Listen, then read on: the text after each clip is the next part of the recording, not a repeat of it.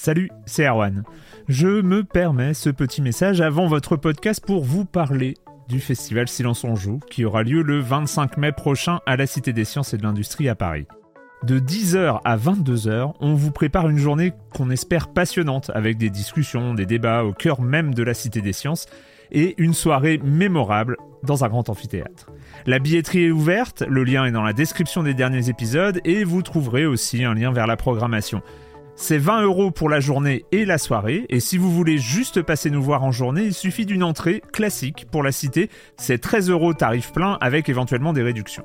C'est la première fois qu'on organise un truc pareil et on espère vraiment que vous répondrez présente et présent. En tout cas, nous, on a très envie de vous croiser de rencontrer celles et ceux qui nous écoutent chaque semaine.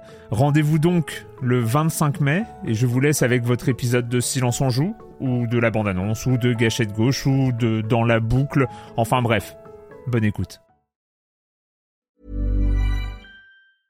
I'm Sandra, and I'm just the professional your small business was looking for. But you didn't hire me because you didn't use LinkedIn jobs. LinkedIn has professionals you can't find anywhere else, including those who aren't actively looking for a new job but might be open to the perfect role, like me. In a given month, over 70% of LinkedIn users don't visit other leading job sites. So if you're not looking on LinkedIn, you'll miss out on great candidates like Sandra. Start hiring professionals like a professional. Post your free job on linkedin.com/achieve slash achieve today. Silence en joueur, Juan Cario, bonjour.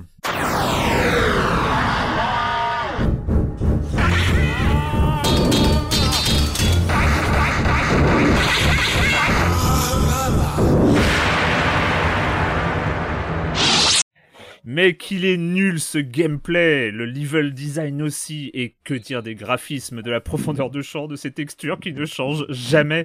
Et je ne parle même pas de la sensation de liberté, complètement absente. Et c'est répétitif, mais répétitif.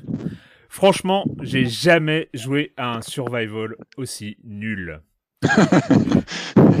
Euh, c'est donc euh, pour la première fois une émission enregistrée à distance qu'on vous propose et avant et avant tout quand même parce que je risque d'oublier et donc je préfère faire les remerciements en premier lieu. Je dois remercier Patrick Béja euh, que vous connaissez sans doute qui réalise depuis une quinzaine d'années ces excellents podcasts comme le Rendez-vous jeu ou le Rendez-vous tech et plein d'autres et, euh, et dans ces conditions d'enregistrement à distance il le fait et donc il m'a vraiment aidé à mettre en place ce Silence on joue édition confinée en prenant un peu de son temps pour me montrer comment lui il travaille. Et donc un grand merci à Patrick Béja. Mais euh, c'est donc euh, c'est donc voilà l'édition 1 de Silence on joue en mode confiné. Il y en aura sans doute d'autres. En tout cas si cet enregistrement se passe bien et si euh, cette émission voit le jour hein, on va dire que si vous si vous l'écoutez en ce moment c'est qu'elle a vu le jour c'est que ça s'est bien passé. Donc au programme de cette semaine on va parler évidemment du jeu indispensable en cette période, c'est bien sûr Animal Crossing New Horizons, et puis peut-être un jeu moins indispensable en cette période. Oh non, oh là là, attention, oh là là, oh là attention. Enfin, attention à tes mots, Erwan, attention. ça dépend. Pour- bien tes mots. Laisse-moi terminer. Ça dépend pour qui. ça s'appelle Voilà. Doom Eternal, bien sûr.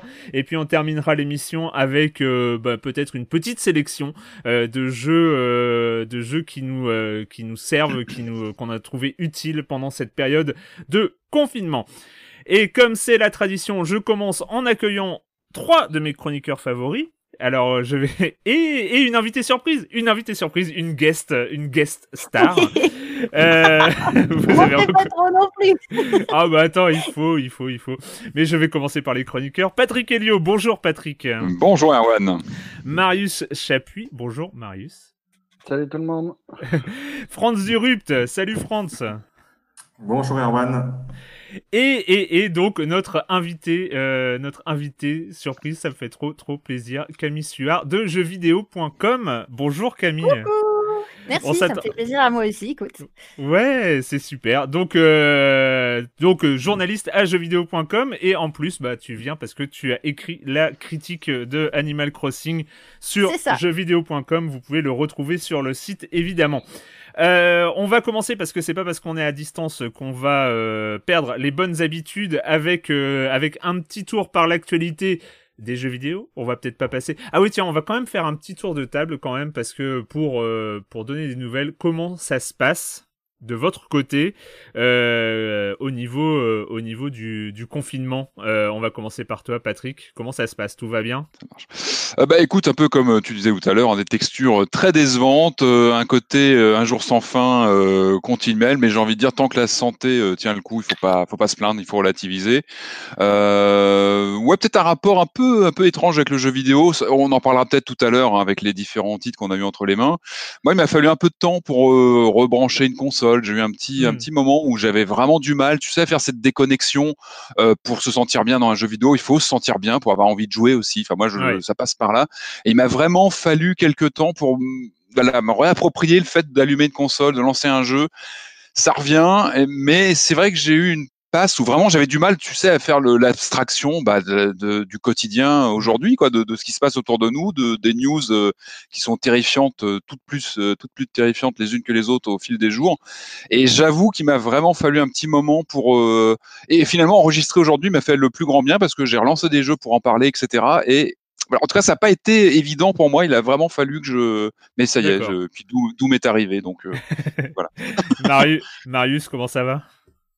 Ça va, ça va. Moi, j'ai pas eu besoin pur, immé- enfin complète en tout cas. J'ai eu surtout un gros besoin de, de monde ouvert.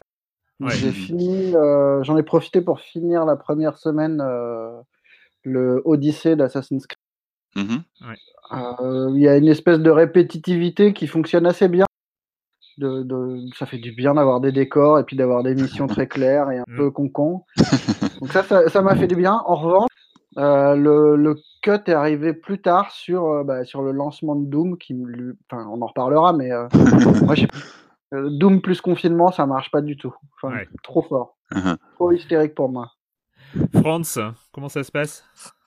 Euh, moi, ça va. Euh, bon, ouais, la première semaine, de toute façon, j'ai pas trop eu le temps de m'ennuyer vu qu'il y avait pas mal de boulot sur le, le site Alibé. Donc, euh, Ouais. voilà. Euh, là, c'est vrai que je suis en semaine de congé, là, et en fait, j'y prends plutôt goût. C'est pas mal. Je mate un film euh, toutes les nuits. Euh, je joue à la console le reste de la journée. Je suis bien, quoi. Ça va. Franchement, je, franchement, j'apprécie plutôt. T'as des Alors- petits yeux. Ouais. Camille, tout va bien? Tout va bien, bah, j'ai la chance de pouvoir travailler à la maison, Mm. donc ça c'est bien. Et euh, bah, sinon, bah, je, je joue beaucoup à Animal Crossing, hein, forcément. Et euh, je me suis lancée dans Mass Effect. Ah, bonne idée. c'est Lequel, la le premier? fois- Le premier, ouais, qui est sur le Xbox euh, Game Pass. Mhm. Je- Je me suis dit, euh, tiens, ça fait des années que je me dis, enfin que j'entends toujours, ah, mais faut que tu fasses Mass Effect, c'est incroyable, machin. Et du coup, bah voilà, je me suis lancée. J'ai pas fait grand chose pour le moment. Et euh, c'est bien, en fait, j'avais envie de, de m'évader. Du coup, Mm. je me suis confinée dans l'espace. C'est encore Eh ben. plus. euh, Là, c'est le level du dessus, quoi. Ah, c'est vrai que le- en plus le premier, il a, il a de l'ampleur, il a, il, a, il a une classe dans le premier assez. euh, Ouais. une Oh, classe, un beau jeu quoi. Il faut quand même arriver Ouais. vite aux deux. hein. C'est Ouais. Oh non, le premier est vraiment chouette. Le euh, premier, ouais, il avait vraiment un truc, ouais. RPG qui est super. Mm. Ouais. Donc voilà. Puis sinon, euh, sinon j'essaye de lire, mais j'ai du mal à lire en ce moment. Ouais. Ouais. Ouais, C'est un peu triste. Et je suis en manque de liens sociaux aussi. J'en ai marre d'être enfermée. c'est vrai qu'on prend un temps fou à lire une, même une page. C'est c'est plus long, mais c'est pareil. J'ai j'ai aussi Ouais, hein. du mal à me concentrer sur la lecture. C'est idiot, Ouais. mais Euh, bah écoutez, on va commencer euh, du coup euh, par euh, par un peu d'actualité du jeu vidéo pour le coup, euh, parce que le reste de l'actualité est assez monothématique euh, pour le coup. Euh, donc euh, côté jeu vidéo, Patrick, toi t'avais Ouais. un, un petit truc, euh, pas mal de- de, bah. trucs Nintendo. Ben ouais, ouais, effectivement, pas mal d'actu. Alors ça date déjà de quelques semaines, hein, mais bon, je crois que voilà, on avait, on a une émission qui s'est pas faite, donc euh, Mm. c'était ce rapprochement, moi, qui m'a fait rêver euh, pendant des, des nuits euh, lorsque les, les rumeurs se sont développées d'un rapprochement entre Lego et Nintendo, deux marques évidemment essentielles. Euh, et puis le, le match des deux, moi, ça m'a fait, voilà, j'ai j'ai rêvé à plein de choses parce que je me disais, est-ce qu'ils vont pas nous faire un tu sais, une sorte de Nintendo Labo hybride avec des briques ou une sorte de. Tu vois, un- moi, je rêvais un Hmm. mariage euh, Nintendo Labo et Lego Dimension, qui malheureusement nous a quittés euh, depuis un petit moment. Et euh, voilà, je rêvais à plein. Moi, j'ai toujours été fasciné par, tu sais, ce jeu vidéo un peu augmenté avec des choses qui sortent de l'écran et puis des, des, voilà, des. Bon, alors finalement, l'annonce est arrivée. Donc finalement, c'est une gamme de, de jeux, de jeux jouets euh, euh, Lego, euh, donc sous licence Nintendo. comme le présente le constructeur lui-même, ce n'est ni un jeu vidéo ni un jeu de construction Lego traditionnel. Donc on est sur un produit hybride avec une technologie spéciale a priori développée par Nintendo hmm. et Lego ensemble, qui consiste en une figurine Mario interactive qui collectionne des pièces physiques de briques Lego. Bon, bref, on reste sur du sur un set de, il y a plusieurs sets, plusieurs kits Lego qui vont sortir a priori, donc labellisés autour de ce personnage de, de, Mario et de, de, licence Nintendo. Bof, moi je m'attendais vraiment à quelque chose de plus hybride et plus jeu vidéo en fait. Donc ça va rester du jouet et euh, bon, voilà, sans plus quoi. Mais euh, bon, on va, on va quand Juste un détail, c'est que pour euh, créer des niveaux de Mario en Lego, il n'y a pas besoin de Lego licencié. On peut le faire avec les briques de Lego classiques. exactement, on peut le faire soi-même, mais c'est vrai que là il y a ce petit, ce petit Mario, moi qui pourrait me faire craquer avec un petit afficheur pour euh, qui, qui, calcule a priori les briques qu'on attrape dans ce, ce jeu euh, simili jeu de plateau et jeu de Lego. Bon, on verra ça, on jugera ça sur pièce, mais bon, bref, ça aurait pu être un petit peu plus, euh, un petit peu plus intéressant et plus ancré dans le jeu vidéo. Euh, L'autre news, alors toujours chez Nintendo, mais plus lié paradoxalement à l'écurie Sony. Rappelez-vous, on a parlé de Dreams il y a quelques temps, quelques semaines maintenant. Dreams, c'est ce logiciel de création d'univers de jeux sur PlayStation 4 qui permet euh, via donc ce, soft de Media Molecule de créer des jeux, en fait, des, univers de jeux complètement de A à Z on l'avait noté hein, quand on en avait parlé entre nous. Il y a des univers qui, pompent clairement d'autres, euh, bah, des jeux vidéo existants. On a des niveaux Sonic, on a un niveau Crash Bandicoot que j'avais essayé, qui, voilà, qui, est très ressemblant. On a voilà une, vu que les joueurs font un peu ce qu'ils veulent, on a une profusion comme ça de niveaux qui pompent des univers ultra connus. C'est plutôt rigolo à jouer, très franchement. Alors le problème, c'est qu'évidemment, Mario et l'écurie Nintendo en général sont moyennement joueurs avec leur licence. Et moi, je me doutais qu'à un moment ou un autre, euh, la fête, euh, voilà, la fête, euh, la récré serait, on sonnerait la fin de la récré. Et ça n'a pas tardé. Enfin, ça commence, ça commence. En fait, on a eu l'info par Games Industry d'un joueur, je crois que son nom c'est Piece of Craft, qui a créé des, des niveaux Mario avec euh, à Mario qu'on voilà qu'on qu'on balade dans des dans des dans des dans des univers eux-mêmes tirés de, de jeux de jeux de jeux Nintendo. Évidemment, ça reste fascinant hein. quand tu lances ton ton niveau dans Dreams où tu te retrouves dans Mario 64, il y a un petit un petit frisson d'interdit, il y a quelque chose d'assez bizarre de jouer à un jeu comme ça sur ta PS4. Et donc, alors tout ça s'est fait un peu de façon confinée hein, par euh, éditeur interposé, c'est-à-dire que ce, monsieur a été contacté par Sony, qui lui a dit, euh, bah, en gros, euh, monsieur, écoutez, on vous prévient, vos niveaux vont sûrement pas pouvoir continuer à être mis à disposition sur la, boutique en ligne de, Dreams. On rappelle que tous les contenus sont en accès gratuit à l'heure actuelle. Hein, on, se connecte à Dreams, on va piocher comme ça dans des créations des joueurs. Donc, ce monsieur a été prévenu que bah, ces niveaux allaient sûrement être écartés à un moment ou à un autre, puisque Sony a reçu une communication de Nintendo qui leur a dit attention, euh, on vous prévient, ce, voilà, on a un problème de, copyright sur nos univers et nos jeux, donc euh, il va falloir faire quelque chose. Donc pour l'instant, la, particularité aussi euh, de Dreams, c'est que il y a les assets qui sont créés, c'est-à-dire que en fait, le personnage de Mario peut être créé et réutilisé par tous les autres joueurs dans leur propre création. Ce qui fait que euh, forcément, il y a un truc quasi viral, c'est que si un personnage de Mario euh, hyper ressemblant est créé, et eh ben il va être réimporté dans plein de créations. Euh, du coup, euh, ça, voilà, c'est assez, Alors, du coup, ça se passe assez vite. Ça peut être un problème. Du coup, il y a, effectivement, il y a ce côté viral d'un. Bon, le mot viral en ce moment n'est peut-être pas le plus, le plus, le plus judicieux, mais, mais en tout cas, voilà, il y a ce, ces personnages qui se baladent. C'est quand même du Mario, du mm. Mario 3D qui se balade sur, les réseaux de, de, de Sony. Donc, en tout cas, ce qu'a dit Sony à Games Industry, c'est que les décisions seront prises au cas par cas, niveau par niveau, et selon les, selon ce qui se passe, selon chaque cas de figure. Mais ça risque de bouger. En tout cas, moi hier soir, j'ai relancé le Dreams pour vérifier. Et ce super niveau qui s'appelle Super Mario 64 HD était toujours en ligne. On peut le lancer, il est toujours là. Et euh, il fonctionne toujours. Il est toujours disponible pour combien de temps C'est la question. Alors je ne sais pas, je crois pas qu'il y ait de, de, fonction save. Je crois pas qu'on puisse entreposer sur sa bécane un niveau parce que certains jeux ont pu le proposer auparavant et je ne crois pas que ça existe parce que sinon je vous dirais euh, vite sauvegarder ce parce qu'il est vraiment bien fichu. Très franchement, ce Mario 64 HD, il est vraiment bien fichu parce que on est on est Mario devant le, le fameux le fameux château et on a vraiment cette sensation d'être dans le Mario 64 de l'époque en HD. Donc ça le fait, mais bon, pour combien de temps Ça reste une question. Mais voilà, sous ce cas, ce cas un petit peu particulier, ça pose plein de questions sur justement les questions de copyright d'un jeu. Lorsqu'on le, on le met comme ça à disposition, la création de d'univers de jeux qui peuvent prendre les musiques, qui peuvent prendre des assets graphiques, ça pose pas mal de questions sur le, le la propriété intellectuelle. Marius. À l'inverse- à l'inverse, tu as le cas de, de Wipeout, où Hmm. les équipes de développement avaient félicité un des mecs qui utilisait Dream, c'est leur jeu euh, hyper filé. Oui. Je crois que le, Oui, là, le truc s'appelle Slide Out. Et, Et en même vraiment temps- avait félicité le mec. Et Bien a sûr. priori, Et en même temps, c'est même l'écurie, c'est l'écurie Sony en interne. Hein, c'est du euh, Psygnosis euh, chez euh, C'est chez euh, plus facile, ouais. et Media Molecule qui est chez Sony. Donc quelque part, il y a une sorte de voilà de, de, plus de facile voilà de, de valider ça qu'un un jeu de l'écurie adverse concurrente. Euh, mais oui, c'est vrai qu'il y avait un Wipeout qui était très bien fichu. Il y a des créations assez hallucinantes hein, sur Dreams. On trouve des choses.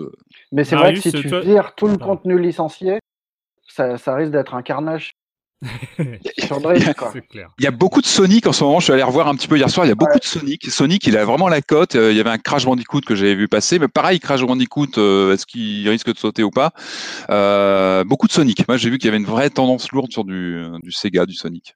Euh, Marius, tu voulais faire un point sur, euh, sur l'Epic Game Store, me semble-t-il.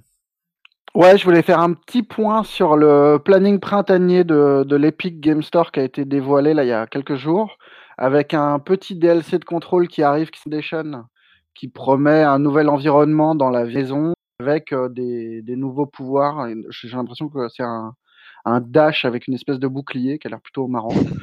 Et surtout, il y a deux jeux euh, qui m'ont beaucoup tenté.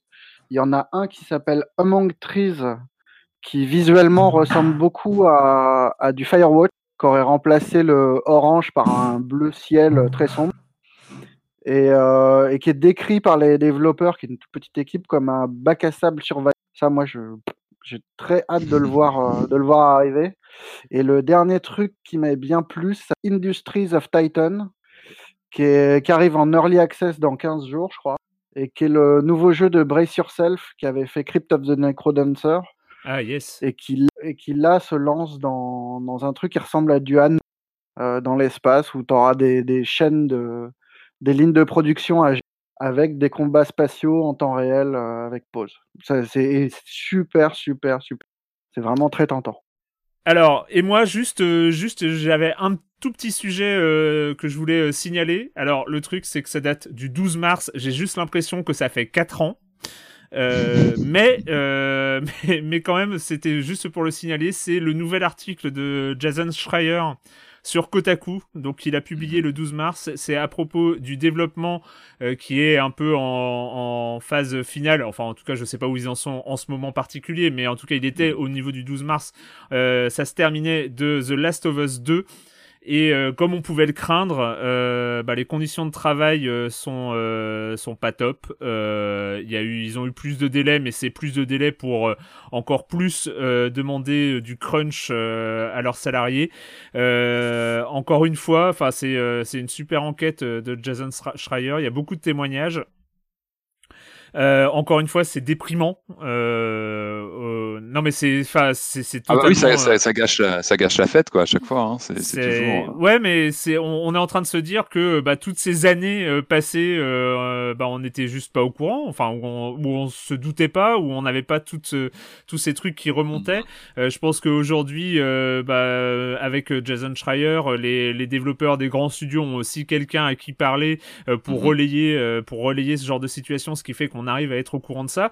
Et moi, euh, bah, j'ai, euh, j'ai, j'ai posé, euh, j'ai posé la question euh, sur sur Twitter quand quand j'ai su ça, c'est que nous en tant que critique, qu'est-ce qu'on fait de ça? Qu'est-ce qu'on fait de, Ouais. de de ce type d'information? On sait que en résultat, que ce soit sur The Last of Us 2, que ce soit sur Cyberpunk, on va avoir des grands jeux entre guillemets, c'est-à-dire qu'on va avoir quand même des, des, des très grosses productions qui vont être intéressantes et ils vont, il va y avoir des choses à en dire, mais euh, c'est aussi des productions qui euh, qui ont, amènent avec elles leur lot de souffrance. Euh, Voilà, Marius? Ce qui est terrifiant, je trouve, avec ce papier, c'est que en plus, euh, l'entreprise est consciente de ça.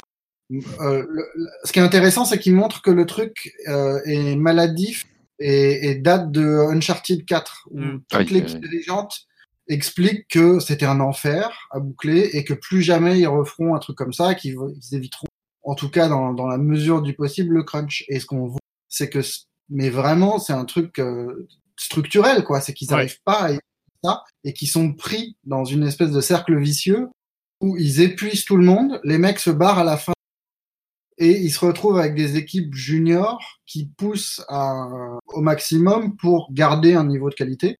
Et t'as l'impression que vraiment Naughty Dog est pris dans, dans, dans une boucle et qu'ils sont foutus, quoi. Ouais. La, la fin du papier est terrifiante dans la T'as des devs qui expliquent qu'ils espèrent que le jeu va se casser la gueule pour que, euh, enfin, se casser la gueule, se, sera, que, que le jeu sera pas à la hauteur pour que, que Naughty Dog revoie tous ces, tous ces principes de fonctionnement. Voilà, oui, donc en fait, et la grande question, euh, la grande question qu'on va devoir, euh, on va devoir faire avec, j'ai pas de réponse. J'ai- posé une, question un peu très ouverte euh, sur Twitter, et c'est vrai que entre les gens qui disaient bah, qu'on n'a pas besoin de parler de ces genres de jeux qui ont déjà assez de publicité, etc., et les gens qui disaient bah, que si on peut en parler, mais en parlant aussi des conditions de travail, et puis des gens qui disaient que grosso modo les conditions de travail, bah voilà, on les connaît et qu'il faut juste parler des jeux. Enfin voilà, il y avait plein de, il y avait plein de, de positions différentes. Euh, moi, j'avoue que voilà, je, je suis euh, assez décontenancé parce que le, le seul truc, c'est qu'on va être je sens qu'on va être obligé d'en dire du bien, un peu comme on était obligé entre guillemets de dire du bien de Red Dead Redemption, de Redemption 2, qui était un, qui était encore à mon avis un très grand jeu.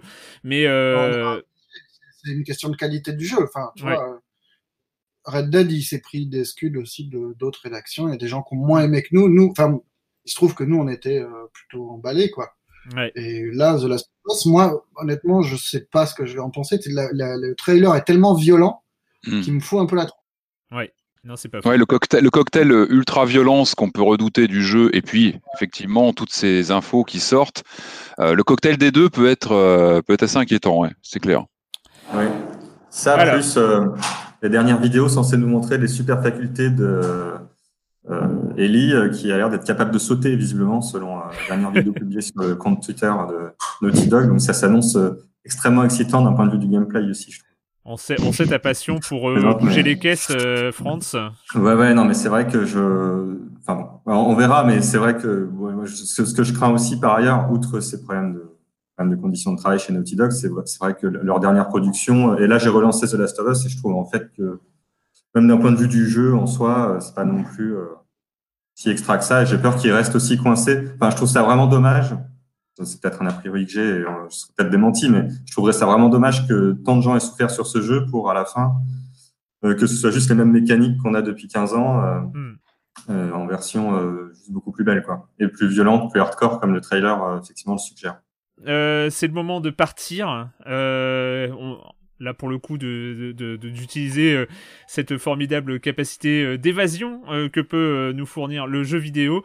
Et d'ailleurs, c'est la formule évasion de Nook Incorporated que nous allons prendre pour rejoindre Animal Crossing New Horizons.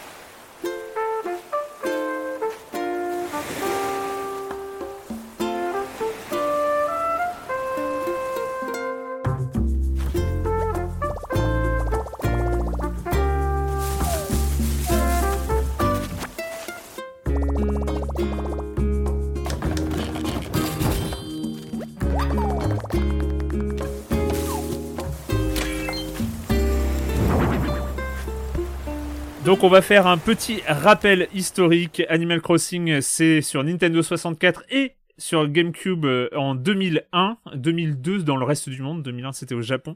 Euh, après il y a eu Wild Worlds sur la DS, il y a eu Let's Go to the City sur Wii et peut-être l'épisode un peu euh, charnière, l'épisode qui a été considéré comme le meilleur en tout cas jusqu'ici en 2012, c'est bien sûr c'est bien sûr New Leaf sur 3DS euh, qui a euh, qui a captivé pendant euh, bah, pendant des années, hein, on, peut le dire, des, les, joueurs qui revenaient régulièrement. Bah faut dire que un- finalement un épisode d'Animal Crossing ça dure au minimum toute une année parce que il y a les saisons, il y a les fêtes, il y a les anniversaires, il y a plein de choses à faire avec Animal Crossing. Évidemment avec la Switch, cet épisode d'Animal Crossing sur la Switch était un tout petit poil attendu euh, par euh, par les joueurs en tout cas depuis un Nintendo Direct dont je n'ai pas la date dont je n'ai pas la mémoire euh, j'ai pas la mémoire de la date je crois que c'était dans un début d'année je me demande si c'était pas début 2019 où ça a été annoncé.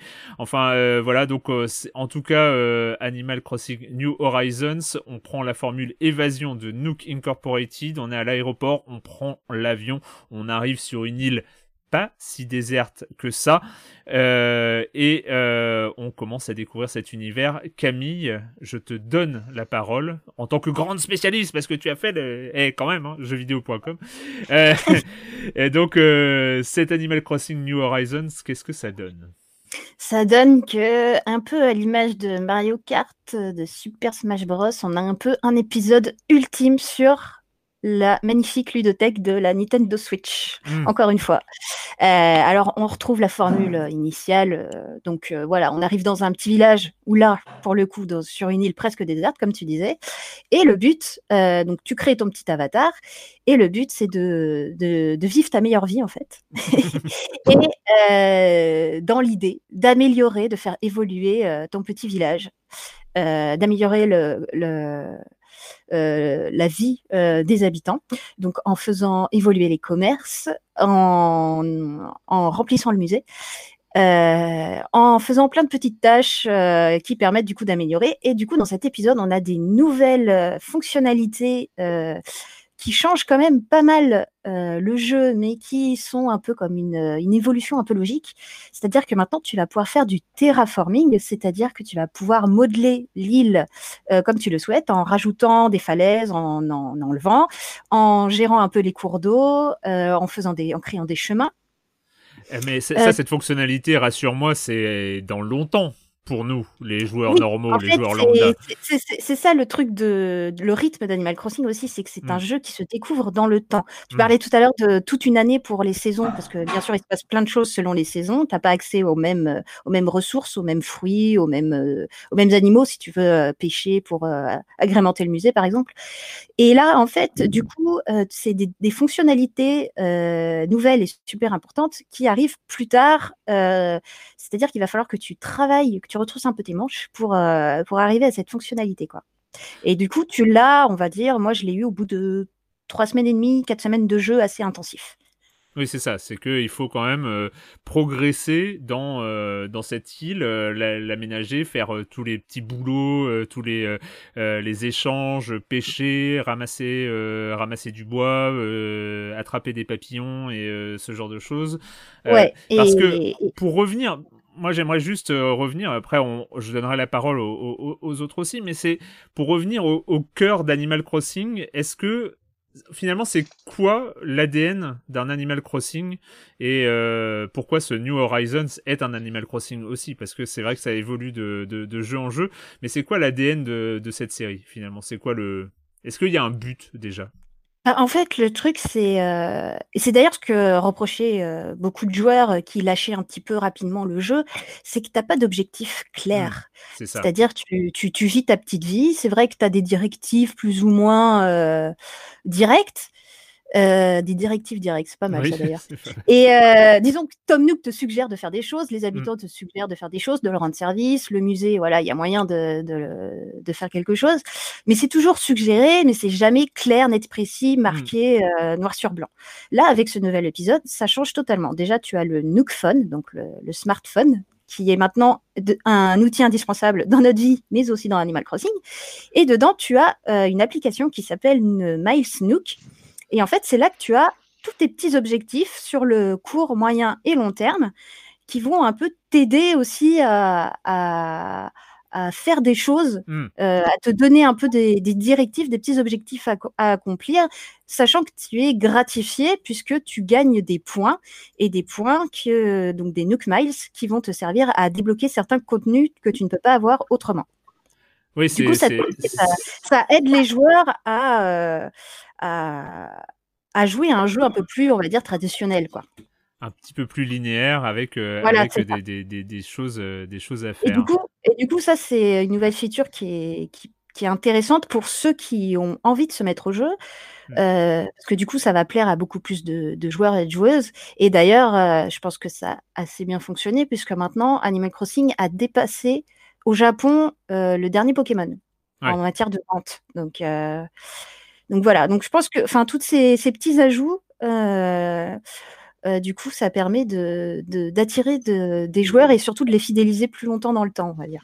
Alors euh, après, on parlera peut-être de la philosophie qui euh, va derrière, en tout cas de, derrière ce, ce, ce Nook Phone, mais moi, je dois avouer, je dois avouer que euh, bah, ce, ce, ce, ce système-là m'a permis de dépasser les trois heures de jeu, ce qui n'était jamais arrivé sur un Animal Crossing, parce que au bout d'un, enfin, au bout de cette durée-là de trois heures de jeu, euh, je- j'étais tellement paumé et, euh, et, et un peu perdu euh, dans, dans ce terrain avec cette impression d'avoir tellement de choses à faire et en même temps rien à faire.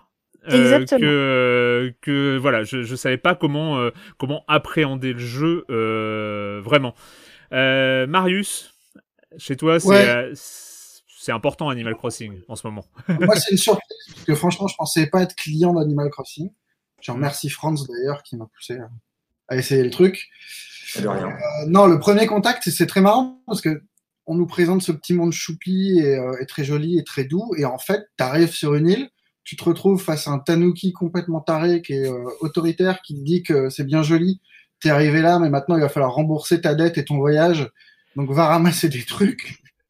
Et en fait, le début, je trouve, il y a un côté vraiment euh, flippant sur ça, sur le, le, le- le rapport à Tom Nook, qui est ton passeur. Tu dois lui rembourser, donc lui trouver des ressources. Ensuite, il va t'expliquer que si tu veux une maison, il, va il veut bien te faire un prêt, mais du coup, il va falloir rembourser. Et tout ce début est vachement moins choupi que ce que j'imaginais. Et après, ouais, moi j'étais, je trouve que le fonctionnement de, en système de miles et machin est envahissant, mais pas tant que ça, et ça permet de pas, ouais, de pas se paumer et de prendre du, du plaisir avec quand même un moyen de, de trouver son chemin, quoi. Enfin, de pas se, pas trop s'éparpiller. C'est moi, le, le- je bute encore sur la, le problème de trouver des minerais de fer.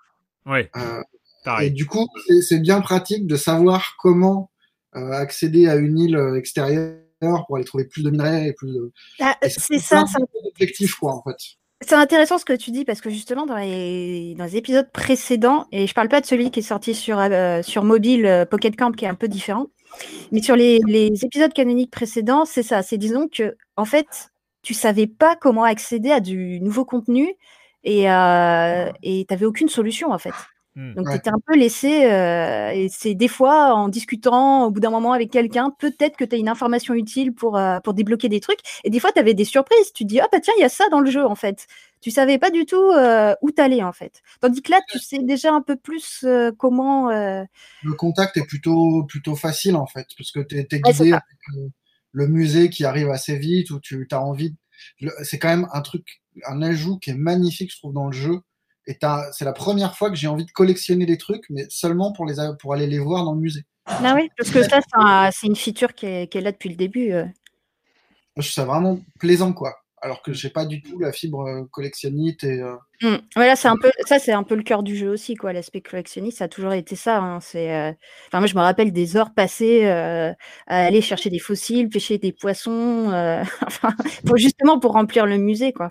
Ouais, bah, franchement, ça, je trouve que c'est très, très, très réussi, quoi. En plus, là, ils ont vraiment amélioré le musée. Il est, enfin, il est vraiment très beau, quoi. Enfin, ils ont fait un effort sur euh, sur euh, les lumières, sur euh, enfin, sur le vent, sur, enfin, il y a plein de choses sur les effets météorologiques aussi. Et ils ont vraiment fait un très très beau jeu, quoi. Euh, Franz, alors, tu as conseillé Marius, donc il faut, euh, tu, tu es Ouais. un peu le, le- à l'origine, vrai de, de cet engouement. Euh, Mm. toi, t'as un, t'as un rapport plus, plus lointain. T'avais joué au précédent euh, Animal Crossing ou Ouais, ouais, moi j'avais acheté, le, acheté sur GameCube en 2002. Hmm. Et j'avais passé beaucoup de temps dessus. Et en fait, il m'est arrivé à un moment ce qui, m'est arrivé, ce qui m'est aussi arrivé sur celui sur DS et ce que je crains qu'il m'arrive sur celui, le, le dernier sur Switch. À savoir qu'à un moment, en fait, le fait de devoir retourner tous les jours dans le jeu pour faire quelque chose, et notamment, moi, ma hantise, c'était devenu les mauvaises herbes. Ouais. Euh, en fait, à un moment, ça me décourage, c'est-à-dire, je le prends presque comme une obligation de vie. Et donc, euh, par exemple, celui sur GameCube, je sais qu'à un moment, je l'avais lâché quelques semaines et je n'ai plus jamais osé le relancer parce que je me disais, mais dans quel état je vais retrouver mon village? Il va être rempli d'herbes, de trucs. Les voisins vont, je vais parler aux voisins, ils vont m'engueuler parce que je suis pas venu pendant des semaines. Ouais. Et on- on, des départs euh, regrettables de, de, de personnages que tu aimais bien qui sont partis, ou une invasion de cafards. Ou... ce, ce genre de choses. Et donc, du coup, en fait, c'est vrai que c'est un jeu qui, parfois, euh, en tout cas, dans mon expérience passée, euh, fi- finit parfois par me créer des, des- des- de l'angoisse. Mais bon, là, pour le moment, ça va. Je, dans, dans, dans le dernier, là, je, pour le moment, ça, ça se passe pas mal. Mais c'est vrai que je crains. C'est vrai qu'il y a ce côté, effectivement, ce que ce qui, ce très bien expliqué Marius, hein, ce côté un peu pervers du, du système de jeu Animal Crossing où on arrive, on se dit, ça va être cool, c'est la belle vie, et en fait, c'est vrai qu'on tombe sur là, là vraiment le, le concept même des miles, ça rappelle vraiment les, les programmes de fidélité. On a l'impression d'être tombé dans un programme de fidélité complètement dégénéré où on, où on te dit que tu vas gagner des points de fidélité en faisant un peu tout et n'importe quoi, puis à la fin, enfin, ça va te permettre d'acheter des choses. Dans tu rentres dans une sorte de système euh, euh, financier euh, où tu te dis, en fait, il va falloir que j'accumule. Pourquoi à la fin On sait pas trop, mais bon. Mais c'est vrai qu'après, on peut, on peut prendre pas mal de plaisir à, rentrer dans ce système-là. Moi, ce que je crains, ce que je crains, voilà, je, je, pense que ça risque de finir par m'arriver, c'est qu'il y a un jour ou, deux, trois jours d'affilée où je vais me dire, aujourd'hui, je le lance pas. Et après, euh, je pense que ce sera, la, la- ce sera malheureusement la fin pour moi avec le jeu. Alors que j'aime beaucoup, hein, mais c'est vrai qu'il y a toujours ce moment où, où, je ne, où pour moi, on- la, frontière devient floue entre l'amusement pur et le- une forme d'obligation un peu quotidienne. C'est vrai Ah, que le mais, jeu, est euh, bizarre. le jeu est bizarre dans son mélange d'ultra-consumérisme, où on est vraiment euh, des, des sauterelles, quoi. On passe notre temps à Mhm. accumuler des miles, à accumuler des ressources. C'est un truc quand même assez marrant d'aller se foutre à l'autre bout du monde pour euh, piller toutes les îles de leurs ressources. Ça repousse heureusement, mais ça serait la même chose si, on- si ça repoussait pas, quoi. Et en même temps, qu'il y a un truc assez beau. Moi, en tout cas, moi, ça m'a pas encore frappé le, le côté déprimant de, de devoir revenir tous les jours. C'est que le jeu t'oblige à, à une espèce de slow play, quoi. Ça sert à rien de rester des heures dans, dans, dans Animal Crossing, de le binger. Mhm. Je trouve ça assez plaisant de, de voir un, un jeu qui te force, qui réutilise ce mécanisme de pause forcée qu'on voyait dans tous les jeux gratuits et compagnie. Bah, Mais ça sans- ressemble sans- un peu au free-to-play sur mobile. Voilà, mais sans les mécaniques les plus sales, en fait. Là, il y a juste, c'est juste une Bah, question de tempo. Oui, mais après, c'est t'as quand même encore de la monnaie virtuelle euh, qui te permet de débloquer le truc plus vite, quoi, en fait. Mais sinon, on te demande d'attendre, ouais, et de repasser le lendemain. Je suis d'accord. hein. Alors moi j'ai juste une question parce que moi, je n'y ai pas joué. Euh, j'ai- moi j'ai juste vu passer sur les réseaux euh, euh, une sorte de, de phénomène de joueurs qui transforment le jeu et qui reprennent des scènes de films d'horreur ou qui, en fait qui le transforment. Est-ce que est-ce qu'on peut faire ça? Est-ce que c'est quelque chose qui qui est possible? Est-ce que vous avez constaté ce genre de phénomène ou pas? Enfin le jeu est assez malléable pour permettre de recréer des scènes de, de films ou des, des choses comme ça? Ouais, tu peux ouais. refaire ton intérieur, tous tes costumes, et effectivement, tu peux vite. euh, T'as as aussi, euh, aussi l'application euh, où tu euh, designs euh, des choses. En fait, tu crées des motifs et tu peux Mm. les appliquer sur des objets, sur le sol, sur les murs, sur ton. comme du Ah, donc tout est possible quoi. Et du là, maquillage, donc tu peux faire du faux sang. euh, D'accord, ah oui, donc il y a bien la porte ouverte à tous les tous les extrêmes.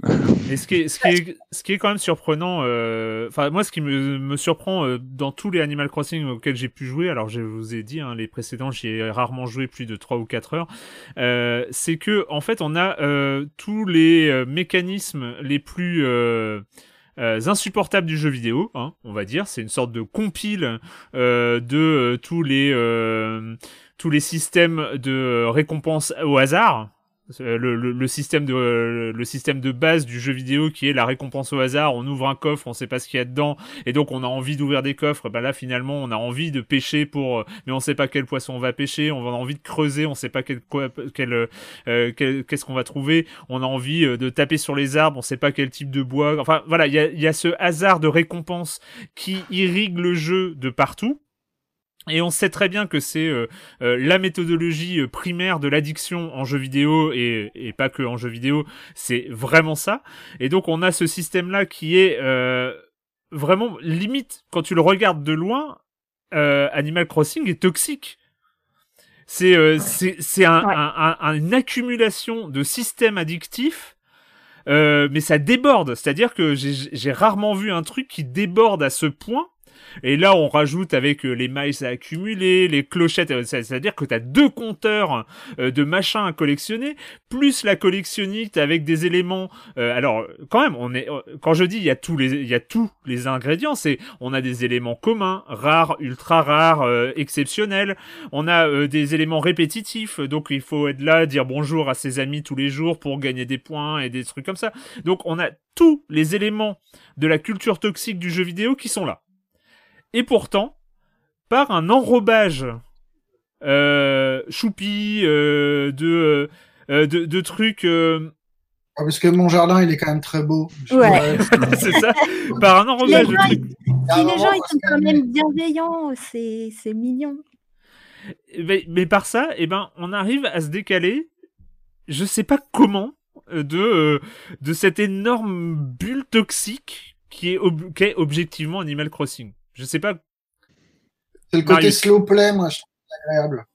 Ouais. C'est que le jeu t'encourage pas à rester pendant des heures. Parce que Ouais. sinon, tu vas, tu vas vite faire toujours la même chose. Et je trouve que ça évite justement de tomber dans le trop toxique où, euh, où tu as les orbités à essayer d'avoir ton truc qui pop enfin, quoi. Ouais. Ça, je trouve que c'est le, qui sauve le jeu avec son enrobage euh, choupi. Franz. De, de- de ce point de vue, je trouve qu'il y a. Moi, en tout cas, je, je développe un rapport un peu paradoxal avec les, ce que les gens partagent sur les réseaux sociaux concernant Animal Crossing, parce que, effectivement, je pense, bon, on peut en parler deux secondes, hein, je pense que c'est clairement. euh, on, va, on va parler de nos jeux du confinement plus tard, mais là, je pense que ce jeu ne pouvait pas mieux tomber quand même fait. aujourd'hui. Tout à fait. Et, euh, et donc, du coup, euh, voilà, il y a plein de gens qui partagent plein de choses sur les réseaux sociaux. Et du coup, je trouve ça. Moi, quand je vois passer ça, je vois, ah, ils sont super, ils ont des super vêtements, une super maison, un super jardin, etc. Et je trouve que moi, ça me donne un côté, genre, presque compétitif. Il faudrait que mon jeu soit aussi beau. Moi, mon île, elle est pas très belle, ma maison, elle est pas très belle. J'ai un papier peint euh, super moche, j'ai un parquet très laid aussi. J'ai rien accordé, parce que j'ai pas, je me suis pas occupé de, de, de, de- d'avoir Bah des belles choses pour le moment.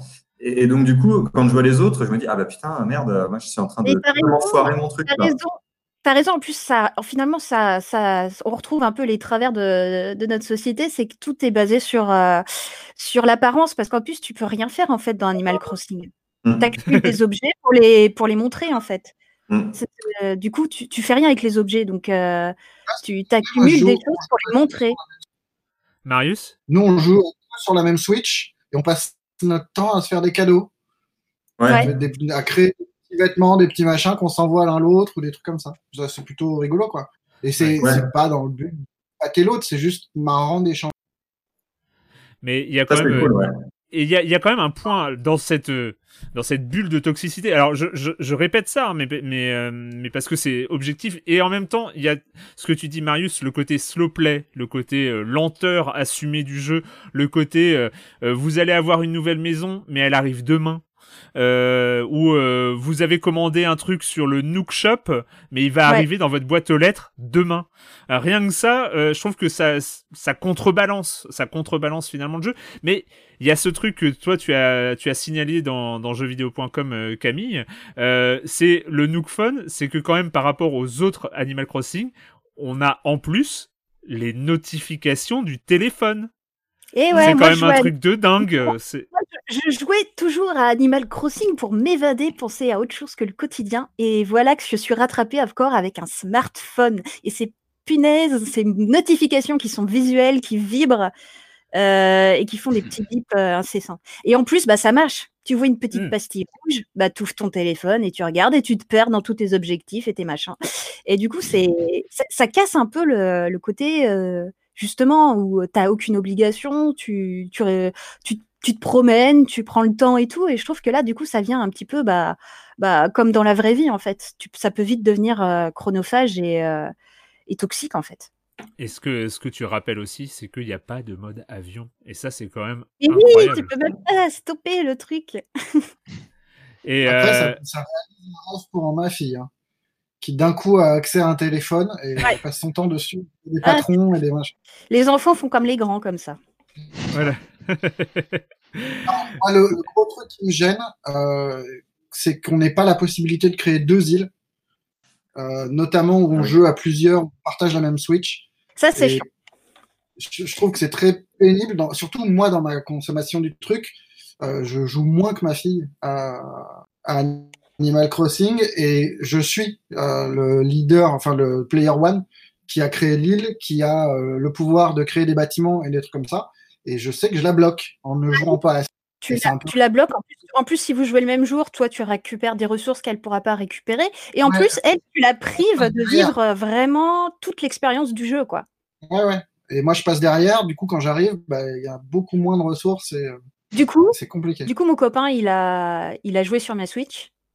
Et comme il a une Switch, bah, finalement, il s'est racheté le jeu après parce que il trouvait que c'était, enfin, tout était fait. Il n'y avait rien de, de, de très intéressant finalement. Vous voulez dire, parce que moi j'ai j'ai lancé Animal Crossing, j'ai toujours pas filé Animal Crossing à mon fils euh, qui trépigne. Euh, je me demande même s'il est pas derrière cette porte en train d'attendre que j'ai fini l'enregistrement pour récupérer. Ça veut dire qu'il va pas pouvoir euh, commencer sur une île déserte en fait. Non, Même en Non. prenant son compte Switch. non, Oui, c'est par profil en tu fait. changes d'utilisateur, mais t'as tout. C'est Mais profil utilisateur euh, de ton compte euh, Nintendo en fait. Mais Donc c'est il un faut. scandale. T'as pas une deuxième Switch? Mais non, mais c'est un scandale. Ouais, c'est vrai que ce serait bien d'avoir le choix. Après, c'est bien de partager une île aussi, je trouve. Ça, ça, ça a des côtés euh, marrants. Hein. Tu peux jouer Mais que ensemble, ça, ça- ouais, ouais. aider, tout On peut, on peut se faire des cadeaux, on peut se laisser des cadeaux, voilà. euh, c'est- c'est un- on peut laisser un truc dans la maison de l'autre. Partager l'île, je trouve ça très chouette, mais bloquer la progression de l'autre parce que je vais pas assez vite, je trouve que c'est Mm. vraiment- enfin, c'est dommage. quoi. À la Mm. limite, il faudrait juste créer un truc dynamique où chacun, euh, chacun peut intervenir à, à égal niveau, tu vois. Hmm. Ouais, et j'ajoute que, bon, bah, comme sur euh, Xbox et sur PlayStation, pour jouer en multi, il faut euh, s'abonner au, euh, à l'abonnement euh, Switch Online ou Nintendo Mm. Online, je sais plus. Mm. Euh, Il y a ça aussi, euh, il y a des gens qui ont été surpris, je sais. J'ai vu ça que, en fait, euh, bah, pour jouer à plusieurs, et ce qui est plutôt assez sympa dans cette période de confinement, c'est de pouvoir euh, visiter l'île de chacun et jouer. Bah, tu es obligé quand même d'adhérer au, Nintendo, ils ont vachement durci ça. Mario Maker 2, c'était pareil. Il fallait passer à l'option à l'abonnement payant pour. euh, J'ai vu que ça choquait, mais euh, finalement, Xbox et PlayStation le font depuis un moment aussi. Donc, euh, ça dépend. hein, de Dreams, euh, Dreams, t'as pas besoin d'être en payant pour échanger des, des contenus, par exemple. oui, mais tu joues pas vraiment ensemble. Ah non, c'est pas du jeu en multi, Voilà. bien sûr. Pas du jeu multi. Euh, Camille, toi qui, euh, qui euh, a- t'es plongé euh, dans, dans, dans, dans ce jeu depuis euh, quelques semaines déjà, euh, du coup, ça va, il va avoir cette même capacité euh, dans le temps à, à se renouveler. C'est vrai que euh, là, par exemple, ce qui moi m'amuse pas mal, c'est que on est, on va bientôt arriver malgré, même, même si c'est un peu triste de, de voir ça depuis sa fenêtre, mais ça va bientôt être le printemps. Euh, mais donc toute la, la phase Animal Crossing d'hiver avec la neige, finalement, il va falloir attendre 9 mois pour euh, 9 mois pour l'avoir en fait. C'est Bah, si tu es sage, oui. Mais il y a des gens qui ne sont pas sages. c'est-à-dire? C'est-à-dire que dans Animal Crossing euh, sur Switch, tu peux tricher et tu ne te fais pas punir. bon, alors il faut que tu développes. tu, cha- tu peux changer l'heure et la date de ta console Switch. D'accord. Tu peux, voilà, potentiellement euh, aller plus vite dans le jeu, quoi. La- J'avais fait sur. GameCube. Je m'en étais beaucoup voulu. Ouais. C'est ça. Ça Et après, tu, Après, tu n'as plus envie de. Tu, tu, tu, tu écourtes ta partie finalement. Après, tu n'as plus trop d'intérêt si tu as déjà tout euh, vu, tout fait. euh. Sauf que je pense que Nintendo va faire aussi des événements. euh, des événements de temps en temps en fonction de, de ce qui se passe dans, la, dans le monde. Enfin, je sais pas s'il y a des fêtes ou des trucs Hmm. comme ça. Je pense qu'il y aura des événements, quoi. Mais tellement marquant qui nous bloquerait tous. euh, Il faudrait faire un spécial coronavirus. ouais, Où tu peux Bah, plus quitter ta maison. Je sais pas si toi t'as vu, mais euh, t'as des masques chirurgicaux, Ouais. des de médecins. Encore. C'est- encore. C'est un des premiers objets proposés par le jeu, c'était effectivement un masque chirurgical. Je trouvais ça assez. ouf, hein. Ah, moi, je l'ai pas. Ah oui. Je l'ai pas eu ça. La rupture de stock. Ah merde. Euh, donc euh, Animal Crossing, vous l'avez compris, euh, c'est un peu euh, le jeu, même si on va faire, on va en reparler en fin d'émission, on va faire une petite sélection, mais c'est vrai que c'est difficile de trouver un jeu plus adapté à cette période où on a besoin d'évasion, on a besoin, on a aussi besoin, je pense aussi que c'est là où je parlais de choses toxiques, mais finalement ces, ces éléments répétitifs et tout ça, ça crée une sorte de quotidien aussi. Ça crée euh, des rendez-vous, ça crée euh, euh, tout un truc qui peut aussi servir de repère, servir de rendez-vous, de, de, choses comme ça qui finalement sont peut-être plus agréables que toxiques en cette période. C'est vrai que Ouais, je suis assez d'accord. euh, ça permet, tu vois, tu vois, le matin, tu arrives, tu ouvres sur ton, ta petite île, tu sors de chez toi, tu dis, tiens, mais je vais aller dire bonjour à mes voisins, hop, tu gagnes des, petits points. Puis hop, tu vas aller déterrer les fossiles du jour, euh, tu vas aller faire ta, petite routine, quoi. Puis après, euh, tu vois où t'emmène le jeu. Mais, mais ouais, y a, comme tu dis, il y a un côté, on a peut-être besoin de repères et ça permet de, de faire comme si on avait une vie normale dans Animal Crossing, quoi. C'est ça. Donc on peut, on peut, on peut remercier le, le jeu pour ça. Euh, merci Camille d'être Ouais. euh, d'être passé nous voir. Tu as euh, évidemment même euh, même confiné, même en télétravail. Il y a les journées de travail euh, sont intenses et euh, donc euh, bah c'est super cool de t'avoir euh, de t'avoir eu dans cette émission. Euh, euh, bah, en avance par rapport aux autres, mais quand même parce que il faut, euh, tu, tu peux pas partir sans euh, sans ce rituel-là. Et quand tu ne joues pas, tu fais quoi en ce moment? Eh ben, je disais que j'avais des, des difficultés à lire, mais j'ai quand même commencé un livre. Ça s'appelle Chronique du pays des mers de Elisabeth von Erkberg. Alors, euh, c'est l'histoire est assez marrante, enfin assez marrante, disons par rapport au contexte, c'est qu'en fait il y a eu un virus. Euh, qui a déséquilibré les naissances et du coup il y a presque plus d'hommes euh, sur Terre. Et donc du coup les femmes ont essayé de, enfin ont mis en place une insémination artificielle un peu incertaine et du coup euh, voilà, du coup le monde est complètement déséquilibré et on va voir ce que ça donne d'avoir un monde avec plus de femmes que d'hommes. Voilà. D'accord. Et c'est bien. Tu l'as pas fini du coup, mais euh, Non non, j'ai commencé. et, euh, Enfin, c'est c'est plutôt c'est plutôt plutôt très agréable à lire. Ouais. Eh Même ben, si euh, c'est un peu, un peu étrange de lire un, un livre où un virus euh, est venu. euh, mais bon, c'est pas même pas fait exprès. hein, mais... Bah encore merci euh, d'être passé nous voir. Ça fait plaisir de te de te de te recroiser euh, si rapidement. Et euh, et puis bah de toute façon t'es toujours euh, toujours la bienvenue hein, ici. Ce sera, Merci. il y aura une autre occasion. Eh ben, bonne continuation, bon courage avec le confinement et prenez soin de vous et de vos proches. Et euh, à bientôt. Ciao. Bye bye. bientôt. Salut. Euh, c'est euh, c'est le moment parce que je l'ai pas annoncé, je l'ai pas annoncé, mais il est bien là, il est bien là. C'est quand même le moment d'accueillir la chronique jeux de société de Jérémy Kletskin. Alors c'est vrai que les jeux de société en ce moment, bah c'est plutôt les jeux en famille, hein, parce que pour euh, au niveau, euh, si c'est il y a bien un truc qui marche moyen euh, en, en visioconférence, c'est bien ça, c'est les jeux de plateau. Mais en tout cas, ça n'empêche pas de suivre l'actualité. Salut Jérémy.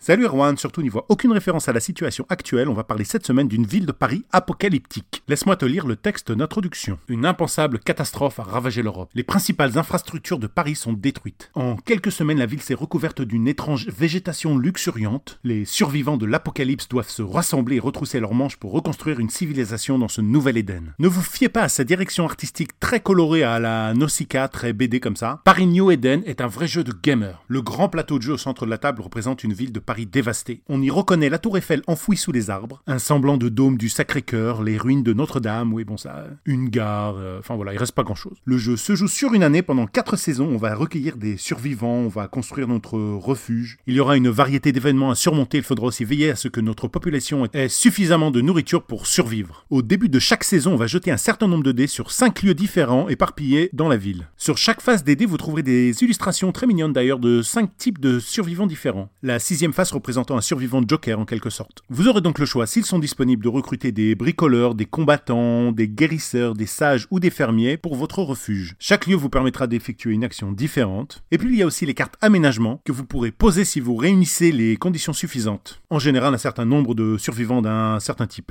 Et puis il y a des cartes actions, des cartes événements, puis de la bouffe. Enfin, je vais pas rentrer dans tous les détails. Paris New Eden est un jeu très riche, on a mis près d'une heure à lire les règles, mais personne ne l'a regretté, on s'est beaucoup amusé, là rien que de vous en parler, j'ai envie d'y rejouer. 2 à 4 joueurs, le jeu en lui-même n'est pas très long, 3 quarts d'heure, 1 heure. Et à partir de l'âge de 10 ans, ça passe, on reste quand même dans l'accessible. hein. C'est chez Matago les auteurs Ludovic Maublanc et Florian Grenier. C'est magnifiquement illustré par Agnès Ripoche. Paris New Eden, c'est du bon. Et voilà, et maintenant petite polémique. Il faut dire que Silence on joue est très écouté dans la communauté des jeux de plateau. Et on va dire qu'un membre d'un média de cette industrie a dit que j'encensais toujours tout, que c'était toujours tout rose et que mes critiques avaient pas vraiment euh, de substance. Alors oui, je n'ai que deux minutes par semaine et qu'au-delà de la critique, je prends souvent le temps d'expliquer les règles. Et surtout, bah, il y a plein de jeux que j'ai pas vraiment bien aimé et j'en parle pas. Voilà. C'est pas que je me sens obligé, mais je vais en balancer quelques-uns. Par exemple, Slide Quest, qui est un jeu familial, mais on n'a pas vraiment euh, compris. Ça ne nous a pas intéressé. J'attendais aussi beaucoup du jeu Mechanica qui a été kickstarté. Et ben, je l'ai trouvé euh, insipide. euh, voilà. Et puis un troisième pour la route, City of Gears, un gros jeu avec plein de matériel. euh, il est hyper sexy, il m'a coûté une blinde, mais j'ai été très très déçu. Les parties sont trop courtes, ce jeu c'est que de la gueule. Et voilà, ça c'est dit. Vive la grande communauté du jeu de plateau. Bye bye À la semaine prochaine, Jérémy, en tout cas la semaine prochaine, sans doute. Enfin, euh, si ce podcast-là, ce qu'on est en train de faire, sort, euh, donc euh, normalement, on va, on essaiera de refaire ça en fonction des disponibilités des uns et des autres. Euh, eh ben, eh ben, euh, c'est le moment. Alors j'ai failli dire, ouais, tu t'en es offusqué très très vite, Patrick, que c'était pour certains pas forcément le jeu idéal en confinement, et pour d'autres qui recherchent, qui recherchent du défoulement, qui recherchent du défi, qui recherchent euh, euh, peut-être un peu, un, un peu de, ouais, de l'exotisme. je sais pas le mot que je choisirais. Euh, c'est évidemment, ça vient d'arriver sur euh, PC, PS4 euh, et Xbox One. C'est le nouveau jeu d'ID Software. C'est bien sûr Doom Eternal. There is only one dominant life form in this universe, and it carries a steel barreled sword of vengeance.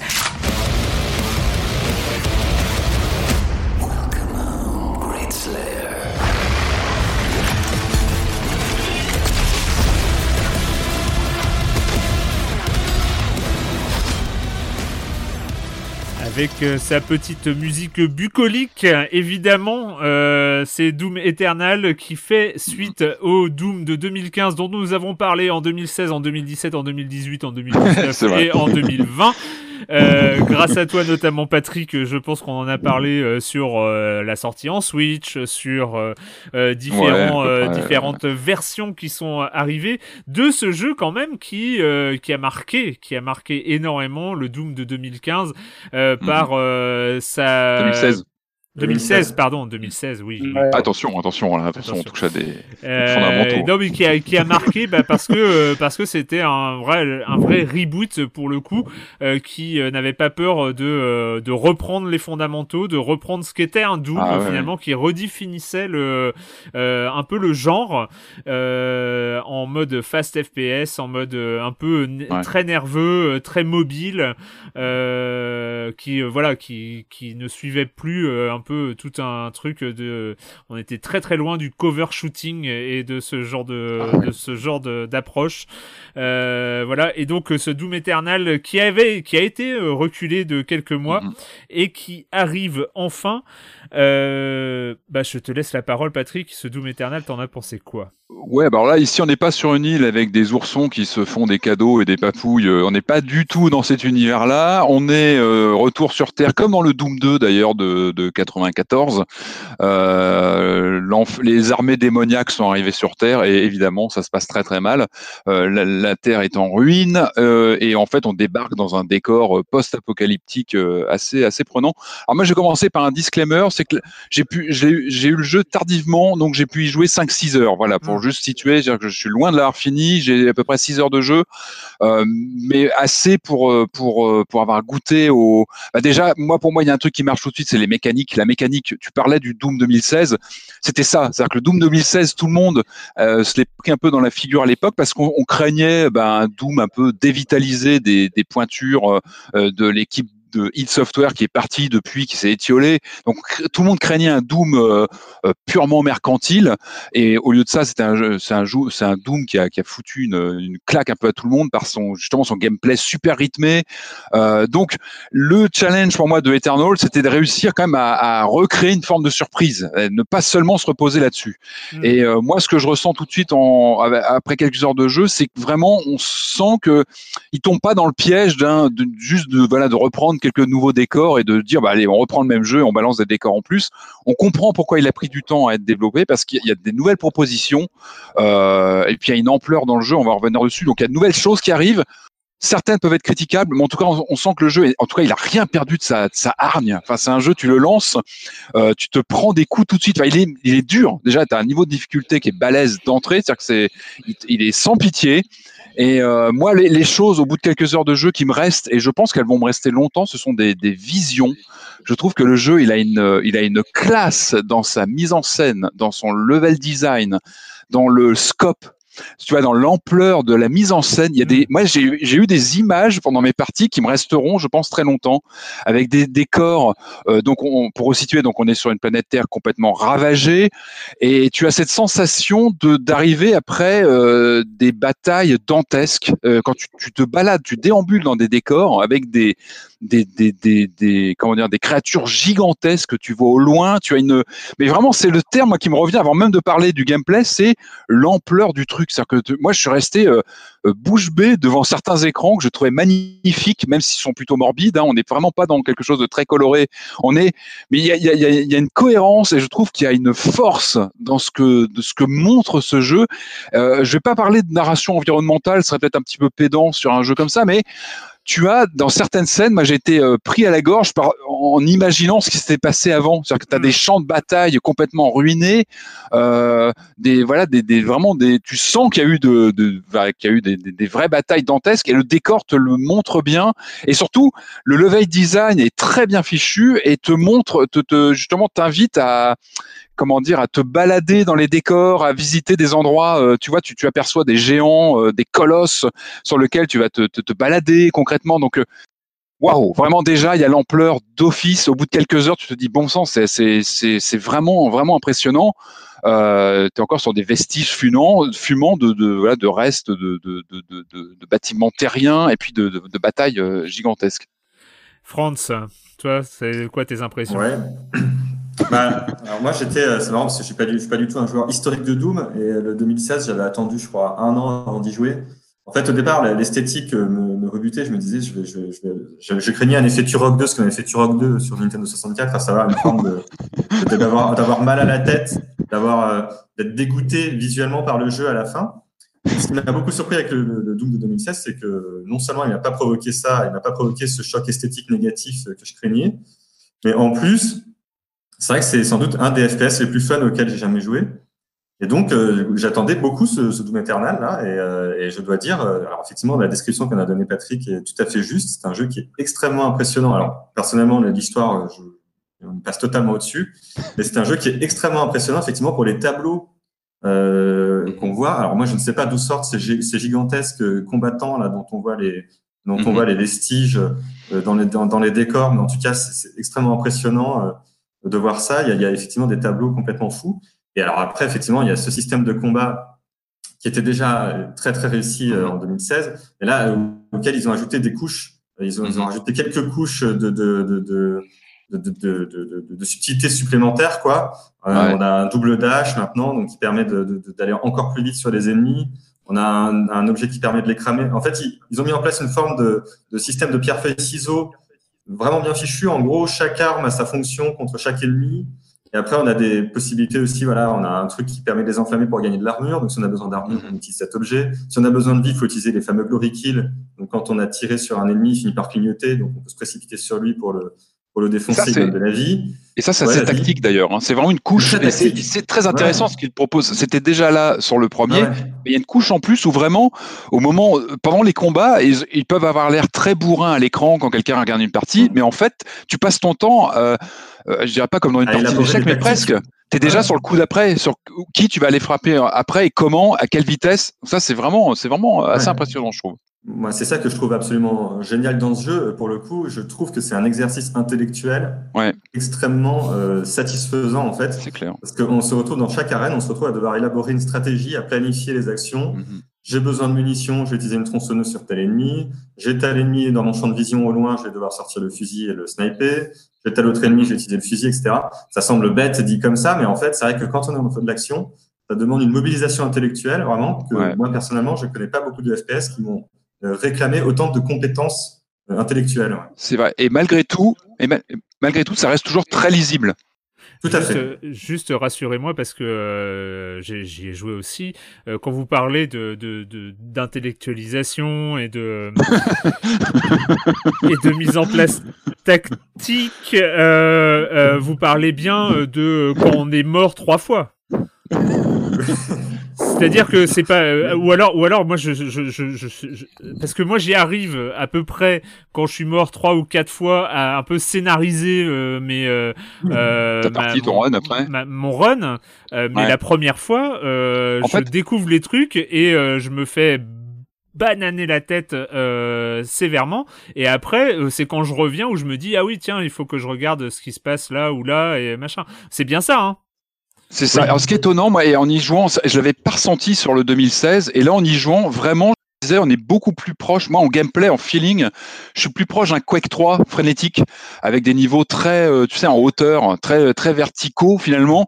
Et euh, plus, plus j'y joue, et plus j'ai une sensation d'être sur un Quake en fait. Enfin, je trouve qu'il y a vraiment une proximité, même dans le feeling des ennemis, etc. Il y a vraiment quelque chose qui, qui pour moi, re- re- renoue avec le Quake 3, avec ses, tu sais, les bumpers pour sauter. On les avait déjà en 2016 mais je trouve que là il y a vraiment le côté frénétique qui est vraiment appuyé puis tu sais le- l'enfermement souvent dans des arènes les combats se retrouvent tu te retrouves Ouais. assez dans des arènes le temps bah, de- d'éliminer tout le monde de continuer tu as un vrai feeling Quake euh, avec du coup des nouvelles couches qui ont été apportées comme tu disais France Euh, il y a de l'escalade euh, il y a euh, effectivement les nouveaux sauts euh. alors pourquoi pas? Je trouve que c'est plutôt intéressant, mais alors c'est pas toujours. euh, Moi hier, je sais qu'à un moment, j'ai vraiment hier, j'ai failli faire un rage quit. Euh, J'étais sur une séquence de plateforme super tendue. Et euh, alors je n'ai pas balancé ma manette parce que casser l'écran c'est pas forcément une bonne écran une bonne idée en ce moment on va éviter.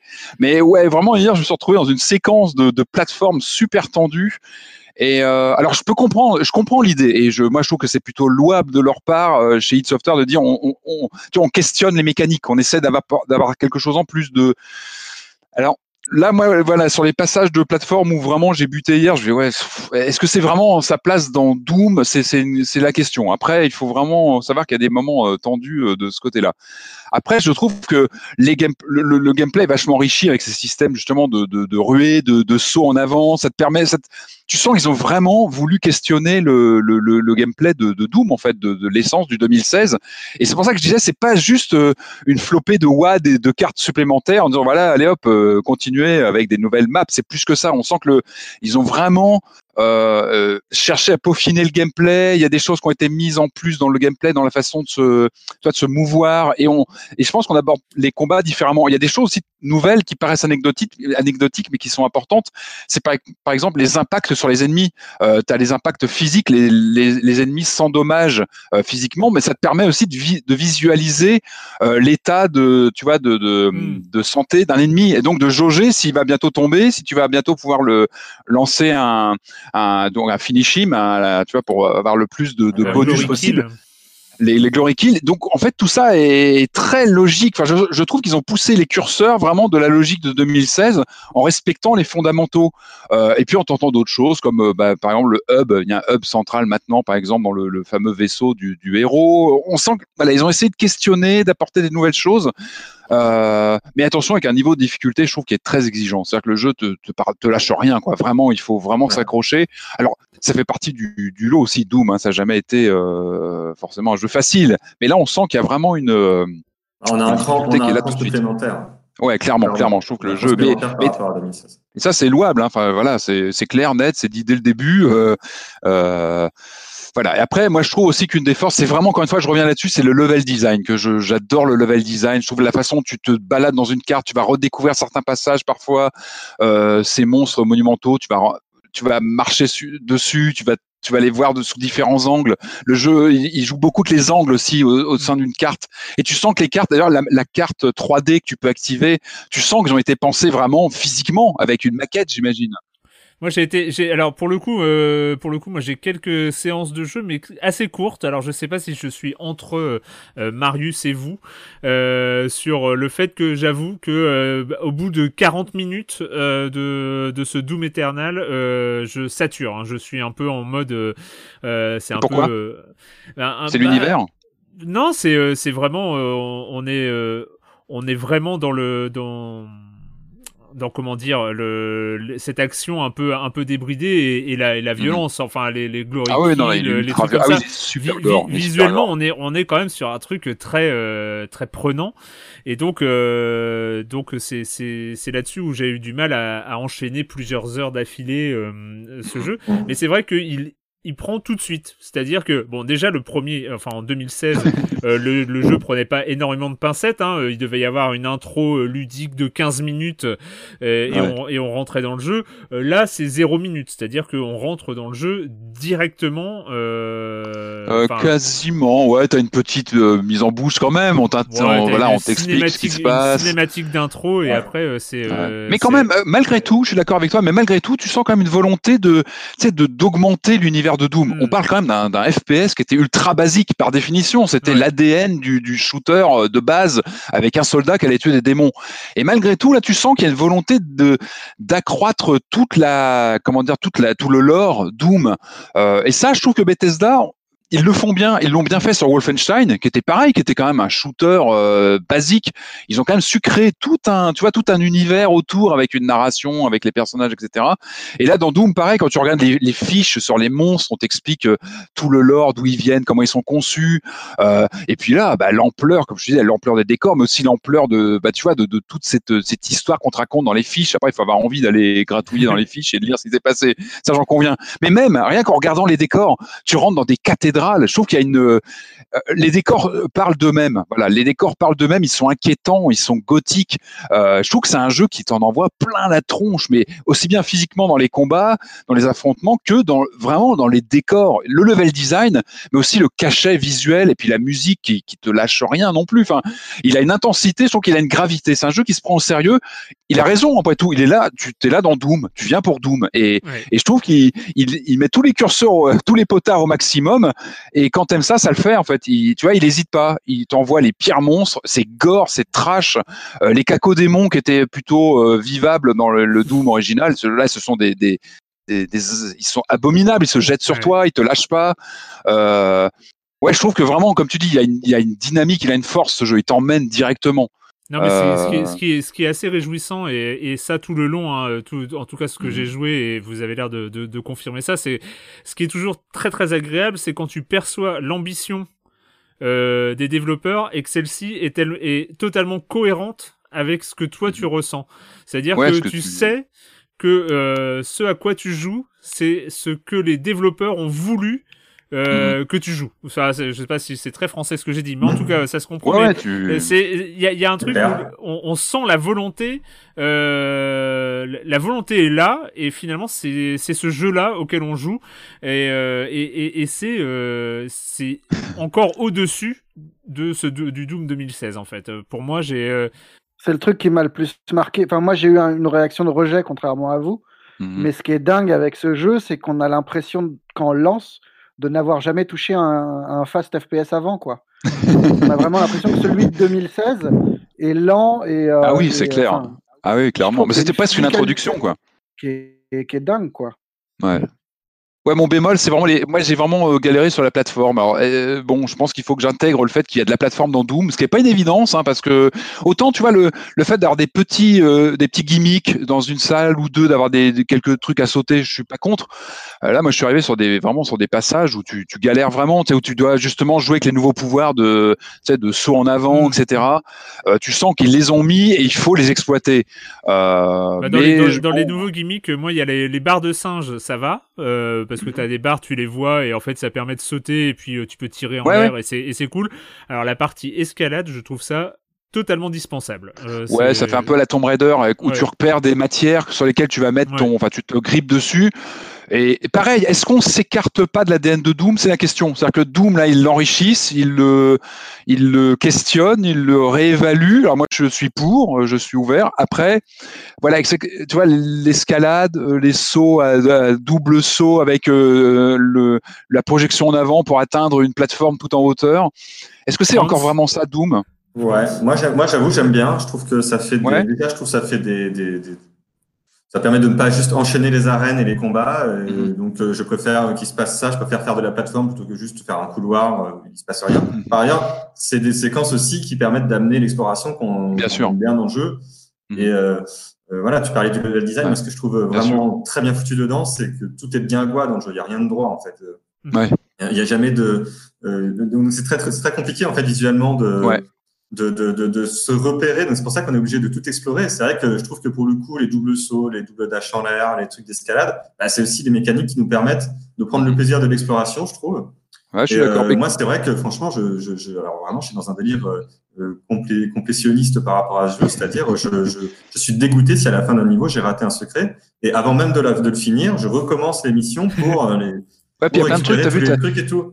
Tu, tu débloques des jouets, alors tu trouves des jouets Doom, et puis tu as aussi Ouais. ces fameuses salles où tu dois trouver une clé, où tu as, du fight euh, très haut niveau, en fait, pour débloquer des ça. bonus, etc. Et tu peux, tu peux, si tu refais l'émission du début, tu peux améliorer tes armes, etc. Donc ça te rend plus puissant pour l'émission d'après, ça te permet d'alléger Ouais. le niveau de difficulté. En fait, le jeu, il est très équilibré dans le sens là, et il est aussi très équilibré là où il est très généreux, où il compense sa difficulté euh, augmentée. Là où il est très généreux, c'est qu'il, tu peux trouver dans les jeux des codes de triche. Mhm. Et tu peux te refaire les missions, tu peux compléter les missions que tu as déjà faites avec ces codes de triche qui peuvent être vraiment, genre, j'ai récupéré, ce qui est pas très sorcier, un truc qui permet d'avoir une super armure. Donc, c'est pas que t'es Ouais. invincible, mais t'es quand même Oui, très, très bien protégé. Peu, ouais. Tu peux te refaire des missions avec ça. Ça te permet de trouver tranquillement les secrets qui te manquaient, de d'améliorer, d'améliorer tes armes, d'améliorer ton style Mhm. de jeu et tout. Alors vraiment, je trouve là, de ce point de vue-là, le jeu, il te donne aussi beaucoup de moyens de, Ouais, de surmonter de les rejouer. difficultés, quoi. Voilà, de, Ouais, de revenir et, et finalement de te familiariser avec ces cartes, Voilà. en fait, de, de revenir Ouais, tout le temps dedans. Et elles sont, moi, elles me hantent. hein. C'est vrai que les cartes que j'ai traversées, elles sont, elles, elles ont un côté physique, visuel, et c'est pour ça que je parle de game design. T'as raison sur les sauts, je suis d'accord avec toi. Tu as vraiment cette sensation d'appréhender encore mieux le, le, le décor. Ce qui m'ennuie plus, c'est les sections où c'est que du saut. On t'oblige Ah à aller, tu vois, aller vraiment, c'est du, euh, Tu vois, et ça, bon, tu te dis, ok, j'aime bien, moi aussi, je suis ravi d'avoir le double saut, etc. Mais quand on m'oblige à le faire au, pixel press, ouais, c'est un peu tendu parce que est-ce que je viens à Doom pour ça? Je suis pas sûr. Maintenant, c'est, les cartes sont tellement bien fichues que, je, oui, c'est vrai que tu as envie de façon d'avancer. Tu te poses, tu te poses pas trop la question en fait. hein. Ouais, clairement. Doom Eternal, donc on en a parlé, c'était, euh, bah, je pense qu'on en reparlera, on en reparlera euh, sur euh, pour les nouveaux, les nouvelles versions et, euh, et ce, ce genre de La version Switch, hein, qui pour l'instant, la version Switch euh, n'est pas encore datée. on verra parce que c'est toujours un défi. Et là, quand on joue à celui-là, visuellement, il envoie, enfin, on sent qu'il est encore au-dessus du 2016. Donc, euh, je sais plus quel studio bosse dessus, mais bon courage, les gars, parce que ça, ça, ça va être tendu. J'imagine. Je pense, je crois que c'était eux qui avaient été annoncés. Et euh, mais en tout cas, ouais, c'est vraiment, il est impressionnant ce jeu, vraiment. On peut pas Non, rester vraiment, euh, de là, marbre là, devant. euh. Là pour le coup, je vous ai dit, même si moi j'ai pas pu faire des séances très longues, parce que c'est vrai que c'est, ça demande beaucoup d'attention et ça génère un peu d'adrénaline quand même euh, euh, au niveau au niveau du jeu. C'est très très très impressionnant et euh, c'est Ouais. vraiment un degré de maîtrise dans euh, dans le FPS qui a euh, rarement été vu. Euh, on va finir, on va finir euh, cette émission euh, parce que c'est notre première émission euh, depuis euh, depuis le confinement, depuis qu'on reste chez nous. Euh, on va finir bah, là par bah, si vous aviez euh, si vous aviez quelques conseils euh, un peu rapidement hein, pour euh, en termes de jeux. Alors c'est pas forcément des jeux récents. Euh, mais euh, quel jeu euh, anime votre période de confinement? On va commencer par toi, Marius, si tu veux bien. Quel jeu est-ce que tu conseillerais à quelqu'un qui a envie de, jouer en ce moment? Très bêtement, commencer par un classique, mais si vous êtes plusieurs, il y a toujours Overcooked qui fonctionne extrêmement bien et qui, qui Mhm. provoque, euh, enfin qui est aussi amusant qu'énervant et, euh, et provoque des engueulades mais gentilles. ça, marche vraiment extrêmement. Euh, après, moi, dans, dans mes petits délires perso, je conseillerais Elite Dangerous euh, qui permet de s'investir de nombreuses heures, de, ne serait-ce qu'apprendre à jouer à, Elite, à Elite Dangerous, c'est toujours un peu laborieux. Donc là, je pense qu'on a le temps et, euh, et, et, ça permet un bon dépaysement et, euh, et, surtout, ça autorise beaucoup de types de jeux différents. Hmm. Euh, Il y a toute une partie euh, combat que moi j'ai complètement zappé dans le jeu. Et euh, au début, j'avais commencé en faisant plutôt de, pour rappeler, c'est enfin, pour rappel, c'est un, un jeu en ligne qui est pas massivement multijoueur parce que je crois qu'on est capé à une trentaine de, de, personnes sur les serveurs, mais qui permet de faire plein de trucs différents et euh, on peut miner des astéroïdes, des trucs comme ça, ou faire de l'exploration. Moi, ça faisait des mois que je m'étais lancé dans, une, euh, dans un voyage exploratoire vers, euh, vers le centre de la galaxie et évidemment, euh, dix jours avant le confinement, euh, j'ai pété mon vaisseau comme un con Oh, en Ah. écrasant sur une planète sur laquelle je m'étais posé euh, juste pour, pour m'amuser et je me suis écrasé comme une bouche. Donc voilà, j'ai des heures et des heures de voyage perdu pour rien, Aïe, mais c'est aussi ça le plaisir du jeu. C'est Hmm. de, de, de, de- de se fixer des objectifs qui servent à rien. Et, et alors, je le, ouais, je le conseillerais. Et mon- enfin, moi, j'ai très envie d'y rejouer. C'est Persona 5 Oui. que j'ai pas eu le temps de finir euh, jusque-là. Et euh, il y a le Royal qui sort en ce moment. Et voilà, ma semaine pro- prochaine, c'est relancer ça, réapprendre à jouer et, et enfin le finir. Et tu recommences au début ou à ta dernière sauvegarde? Bah, c'est un peu la question que je me pose parce que je pense que j'étais au milieu d'un donjon euh, assez avancé et euh, je suis peut-être que je vais recommencer une partie dès le début et avant de reprendre ma save euh, pour le finir. Ouais. C'est long hein, quand même. Je, dois avoir 40 ou 50 heures dessus. Ah oui, oui. Je n'ai pas envie de tout perdre non plus. Ouais, je comprends. Franz, Ouais, ben moi personnellement, alors c'est vrai que pour moi c'est plutôt l'occasion effectivement de ressortir des, des, des, des vieux, des vieux jeux. Alors déjà pour l'activité physique et conviviale à la maison, je trouve que il y a rien de tel que de ressortir un bon vieux Wii Sport là. Euh, voilà, franchement c'est c'est toujours, c'est quand même toujours sympa. Sinon effectivement des Overcooked etc. Si on est confiné à plusieurs, c'est très bien aussi. hein. Euh, ça c'est pour le côté un peu ouais activité physique on va dire, Wii Sport. Euh, sinon, effectivement, je pense que c'est une période où on a bien envie de grands jeux en monde ouvert. En tout cas, euh, ça semblerait normal. Moi, dans ce cas, euh, celui qui me vient évidemment le premier à l'esprit, c'est le Zelda Breath of the Wild. Je pense que si, vous ne l'avez pas fait, je pense que je pense que le moment est vraiment bien choisi. Moi, je souhaiterais presque ne jamais l'avoir fait pour le redécouvrir maintenant. Vraiment là, se plonger dans ce jeu aujourd'hui, je pense que enfin, je pense que ça ne peut être que super. ouais. Euh, et alors après, la- ma- ma- je- en fait, j'ai plutôt essayé de réfléchir en catégories, hein, donc euh, activité physique, monde ouvert. La troisième catégorie à laquelle je voulais réfléchir, c'était des jeux plus introspectifs, euh, qui amènent à une sorte d'état de zen. J'en sais rien, je sais pas si, euh, je sais pas si le mot est bien choisi. Ouais, je sais, j'ai pensé à The Witness. Euh, que, alors après, c'est un jeu qui m'avait procuré un, un sentiment de solitude euh, un peu angoissant à un moment aussi. Donc en fait, je sais pas si c'est forcément. Oula, un bon attention, alors. Non. En fait, non, mais je pense que c'est un jeu qui peut. Je pense qu'il est à double tranchant. Quoi. Voilà, Mm. faut essayer. Euh, je pense que ça peut être un bon moment pour aller euh, justement explorer l'île de The Witness, euh, se plonger dans les puzzles, dans les mécaniques de jeu, qui est quand même vraiment extraordinaire. Après, c'est un jeu où on peut finir par se sentir seul. Donc, si on est déjà seul chez soi, bon, voilà. Sinon, par ailleurs, je rappelle que mon jeu de 2019, Sekiro, euh, c'est un jeu qui, euh, qui, Le au bout jeu- de 40 heures, Non mais sérieux, c'est le jeu que je ne lancerai jamais en confinement. Bah, justement, Ah, c'est le jeu. Il faut du temps, il faut de l'investissement pour finir par. euh, Moi, je pense que ça peut être un bon moment pour le faire. Moi, je suis dans ma, je suis dans ma quatrième partie là, et je trouve que c'est toujours, euh, c'est toujours, Oh. Impressionnant. euh, oui, et paradoxalement apaisant d'y jouer là. Donc voilà. Mais Ah oui, euh, quand tu en es à ta quatrième partie, je pense que ça peut commencer à devenir apaisant. Ouais, moi, je, je, je- suis pas encore rendu là. Ouais. Non, mais enfin, en tout cas, je pense que ça vaut le coup de. Je pense que c'est une bonne période aussi pour essayer de se plonger dans ce, dans ce genre de jeu. Ouais. Ouais. Voilà. Sinon, je repicore dans ma vieille console. J'ai ressorti du coup, comme j'ai ressorti la Wii U, j'ai relancé euh, euh, Zelda Wind Waker, euh, des choses comme ça. Ah C'est oui. sympa de d'en profiter pour ressortir des vieux trucs. euh, où on sait C'est parfois clair. plus jouer, mais c'est pas grave. Mais c'est vrai Ouais. qu'à plusieurs, Baba Is You, c'est peut-être une bonne solution. Ouais. Dans le genre Ah. casse-tête et se mettre à Ouais. plusieurs. Les gens ont fait euh, tous les jours 5 niveaux de Baba Is You et on avance. Mhm. Ah oui, mais ça, ça, 5 niveaux, à certains moments, t'es es, peut-être un peu optimiste, non? Parce que je pense que tu Bah, peux rester deux plusieurs, heures il y a sur un. moyen. Ah oui, voilà. En discutant comme un jeu de société. euh, Ouais, ouais, pas bête, pas bête. Patrick? Euh, oui, alors moi je, je vous aurais bien parlé de Death Stranding, mais en fait vu que c'est la réalité d'aujourd'hui, je sais pas si vous êtes sorti non mais c'est dingue, il était assez visionnaire en fait Kojima quand on y pense. hein. Quand on fait une partie de Death Stranding, non, je vais pas vous conseiller ce jeu, mais c'est troublant de, relancer aujourd'hui, je trouve. Euh, non, moi un de mes jeux du moment qui m'ont aidé à relancer une console à m'y remettre, ça a été euh, Deadly Premonition de Swery que je viens de recevoir. C'est le dernier jeu que j'ai reçu dans mes commandes avant tout annuler parce que je voulais plus avoir de, colis, etc.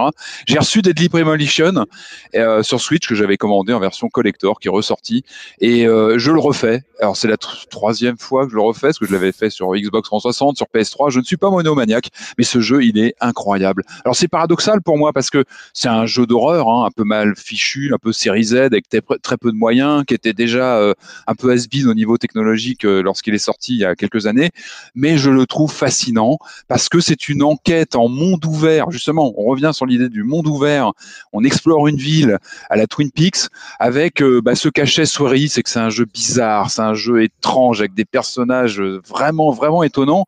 Et puis, euh, bah, moi je l'adore, ce qu'il est truffé de défauts. Il est, il est assez laid hein, sur Switch, il est complètement aliasé, c'en est vraiment fascinant.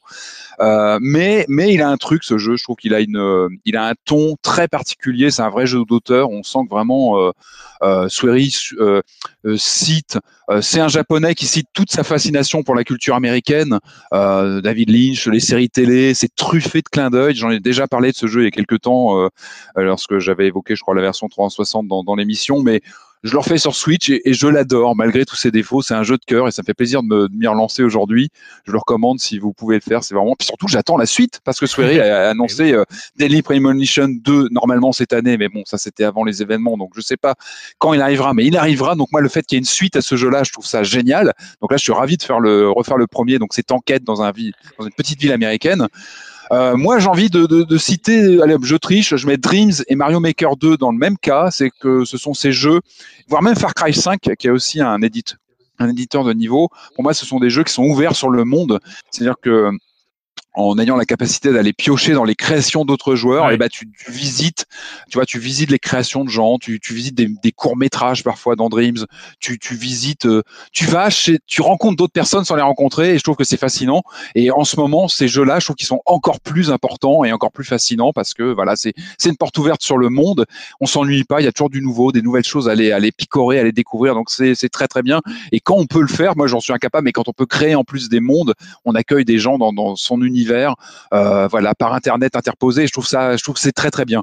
Et puis je conclus avec un troisième titre euh, que j'ai relancé vraiment pour de la recherche, parce que j'écris dessus. Donc j'ai relancé euh, les Chevaliers de Baphomet, le point and click de, de 95 de Révolution Software. Alors le studio vient tout juste de fêter ses 30 ans, hein, le, studio de Charles Cécile, qui s'est lancé donc en 90.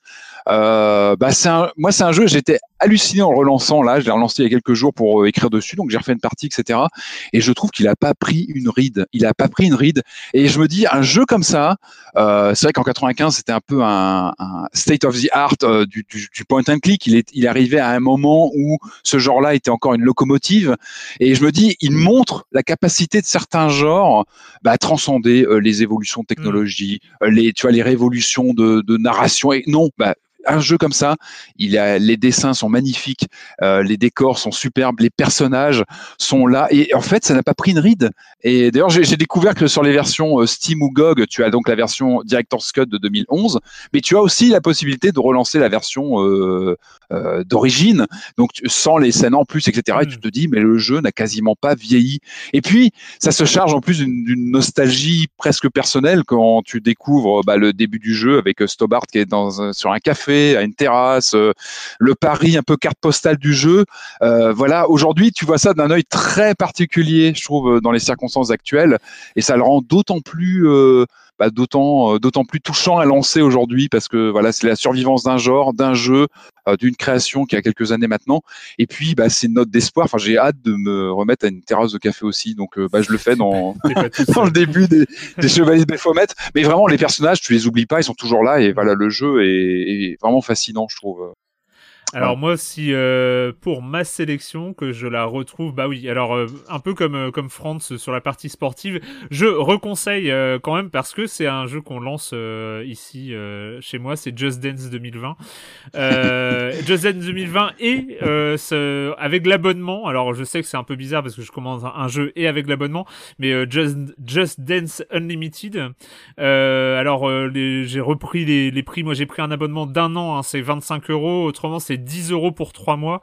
Euh, et vous pouvez euh, vous abonner à Just Dance Unlimited avec les précédentes versions. Vous n'êtes pas obligé de prendre Just Dance 2020. Si vous avez Ah, un Just le- Dance 2018 par exemple, vous pouvez euh, vous abonner à Just Dance Unlimited avec votre Just Dance 2018. Euh, c'est juste pour dire que c'est exceptionnel, hein, que c'est vraiment que c'est vraiment des jeux. Il y a 500 chansons quand même en termes de en termes d'offres avec à chaque fois des chorégraphies avec même des fois différents niveaux de difficulté euh, pour euh, faire du sport. Bah, Alors moi j'y joue euh, av- avec j'ai l'impression que c'est quand même la meilleure, meilleure version avec le Kinect. Euh, sur Xbox Euh, et c'est vrai que pour jouer en famille ou euh, ce genre de choses c'est vraiment super. Et, euh, et euh, pour le coup pour l'aspect un peu exercice euh, c'est aussi pas mal. Euh, bah sinon euh, dans les jeux alors là pour le coup rien à voir euh, bah j'ai relancé euh, Slay the Spire hein parce que quand même après non mais après euh, pratiquement un an d'heures. de quoi? Après un millier d'heures passées dessus. euh, ouais mais après Et après une pause de plusieurs mois quand même. Et, en fait, j'avais pas joué au quatrième personnage, la gardienne, que j'avais, euh, qui est arrivée entre temps, avec des nouvelles cartes, une nouvelle façon euh, euh, de euh, de changer d'état en fait, où elle passe euh, en mode calme ou en mode un peu berserk. Euh, et c'est vraiment, c'est vraiment super intéressant. Donc du coup, pour le coup, pour le coup, ça a été une belle surprise. Et c'est, il y a, y a ce côté un peu qui est presque rassurant dans Slay the Spire avec ce côté un peu répétitif mais en même temps un défi différent à chaque fois. Et il y a ce mode euh, qui est un peu moins euh, vorace que les autres en termes de temps qui est le défi quotidien euh, donc euh, un défi quotidien c'est euh, un, un certain set de cartes avec des spécificités. Et ça change tous les jours. Il y a un classement mondial. On voit qu'il y a quand même plusieurs milliers de joueurs euh, qui, qui continuent à jouer à Slay the Spire. Et, et c'est un, un défi par jour. Et donc voilà ça on a sa partie sa petite partie quotidienne de Slay the Spire. Et c'est vraiment c'est vraiment super. Et, et alors le dernier c'est pas vraiment un conseil parce que j'y ai pas joué mais un peu dans, dans ce, ce besoin d'open world euh, euh, qu'on ressent peut-être euh, peut-être plus en ce moment. Euh, j'ai vraiment très très envie de me remettre et de recommencer à zéro euh, Assassin's Creed Odyssey qui est euh, que je n'avais que j'avais juste effleuré à l'époque. Et euh, et euh, voilà toi c'est Zelda Breath of the Wild France et je comprends évidemment. Euh, mais euh, là pour le coup je sais que j'en ai un qui est vraiment pas mal et que j'ai à peine exploré. Donc euh, euh, j'ai envie de, de profiter un peu de pour l'avoir fini la, la- pour l'avoir fini la semaine dernière, ça tient quand même une bonne pour en, en voir le bout. C'est massif quoi. Et bah du coup c'est peut-être euh, c'est peut-être une bonne occasion. On en a encore euh, semble-t-il pour quelques semaines. Euh, voilà donc on a fait bah, peut-être une longue émission. J'espère qu'elle a été potable à écouter pour pour la plupart de- d'entre vous. J'espère. Faites-nous des retours sur les réseaux sociaux, sur le forum officiel de Science on joue. On essaiera peut-être d'améliorer les points euh, si si on peut l'améliorer euh, parce que c'est vrai que en, dans ces conditions on peut pas avoir de nouveaux matériels euh, donc on fait un peu euh, comme on peut. Euh, voilà euh, donc euh, je pense qu'on se retrouvera sans doute la semaine prochaine s'il y a des jeux dont on a euh, dont, dont il faut parler. Euh, et on termine avec la question rituelle parce que même confiné vous n'allez pas y échapper. Et quand vous ne jouez pas vous faites quoi? Euh, Marius Euh, bah, je travaille euh, pour le pour le journal et puis pour le magazine qu'on qu'on a par ailleurs faut re- dont il faut revoir tout le principe euh, en confinement puisque nous d'habitude on fonctionne avec des interviews qu'on fait au Japon et là d'un coup c'est un petit peu plus compliqué en ce moment. Euh, pas mal de réunions d'urgence et de, nouveaux euh, logiciels téléchargés pour parler à plusieurs et compagnie. Et puis, je regarde des films d'horreur parce que j'arrive pas à jouer à des jeux d'horreur, mais je regarde des films d'horreur. Donc, euh, dans le désordre, j'ai regardé. Non, si, euh, que je peux recommander, c'est The Hunt, de... qui, est, écrit et Carlton Hughes, qui sont le duo de Lost. Et le truc est plutôt marrant, c'est une chasse à l'homme. c'est des riches démocrates qui organisent une chasse aux pauvres euh, façon Hunger Games, euh, avec un petit twist euh, mignon à la fin, bien trouvé. C'est à la fois c'est défoulatoire comme il faut en ce moment. Cool. Patrick Euh, moi, je suis tombé sur euh, à la télévision sur Tootsie que j'avais pas vu depuis des années et que j'ai trouvé, euh, que j'ai redécouvert et que je trouve exceptionnel. Un film de 82 de Sidney Pollack avec un Dustin Hoffman hallucinant. Euh, donc, il lui joue un acteur loser. euh, sa carrière ne fonctionne pas, donc il va se déguiser en femme pour euh, obtenir un rôle dans un soap opéra. Euh, pacotille et c'est mais c'est incroyable. J'étais vraiment bluffé en voyant le film qui est quand même donc de 82, la modernité du film, le message, le ton. euh, je trouve que c'est c'est vraiment vraiment admirable. Euh, la bande originale très très années 80 évidemment et puis un Bill Murray un rôle secondaire de Bill Murray, mais qui est euh, fidèle à lui-même, euh, qui a quasiment son rôle de, de, de Peter Venkman, enfin vraiment le même ton. Et c'est vraiment, non, non, euh, j'ai vraiment redécouvert Tootsie et euh, vraiment je le recommande si vous pouvez le voir. Enfin, c'est c'est vraiment impressionnant par sa modernité, encore une fois. Impressionnant. Franz Bah, moi, je suis un peu comme Marius, hein, je me fais des séances euh, ciné euh, du soir, parce que euh, c'est quelque chose que j'ai pas trop l'occasion de faire en temps normal. Donc là, je rattrape un peu quelques trucs. Hier, hier soir, j'ai regardé Total Recall, que j'avais jamais Oh. vu, qui est vraiment euh, un film super, extrêmement impressionnant. Euh, voilà, sinon, je, je, je, je, prends- je prends un peu ce qui me passe sous la main. L'autre jour, j'ai regardé le premier Indiana Jones, que j'avais pas vu depuis très très longtemps, et je l'ai trouvé assez faible. Oula Oh, Oh Et je vous laisse là-dessus. Mais- Oula, tu peux pas t'en aller après ça, tu peux pas dire ça et t'en aller, euh, je peux pas, je, je peux pas Attends, euh, là-dessus. Comment as-tu dit mais, mais il m'a un peu déçu. Franchement, il m'a un peu déçu. J'ai trouvé que j'ai j'ai trouvé alors, autant c'est des, des, des, des- licences que je peux accepter, que je peux comprendre dans des Tintins, des trucs comme ça. Mais le mec fout le bordel non, dans, non, dans le non, non, il y a personne pour lui pour l'arrêter. euh, et, Enfin, je, je, je sais pas. J'ai j'ai- j'ai eu des problèmes de, de, de crédulité devant le film en fait. euh, je- J'ai eu D'accord. un blocage. Voilà. Bon, Tu Mais vas bon, trop loin. C'est peut-être moi qui ai un problème. hein. Oh là là, tu fous le bordel pour finir l'émission, c'est incroyable.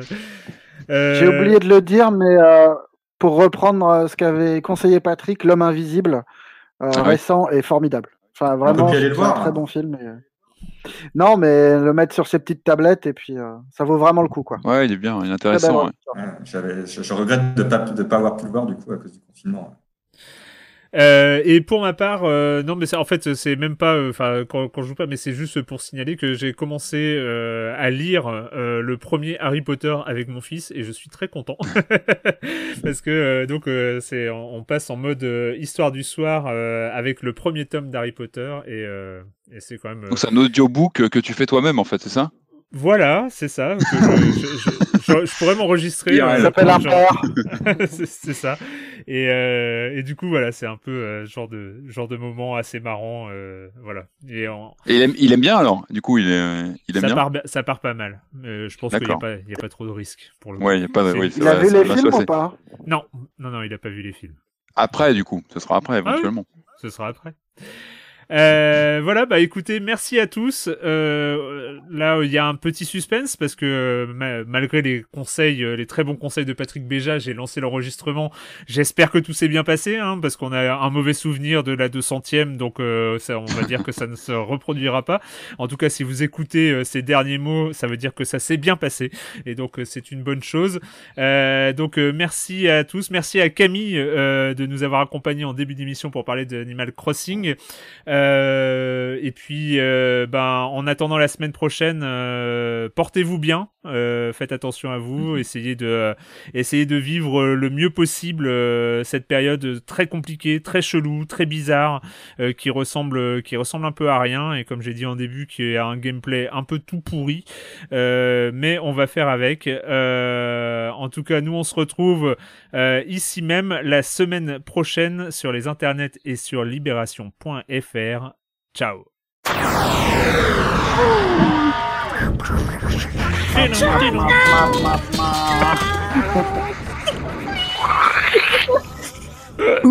Eh sérieux, c'est enregistré, je vais le garder.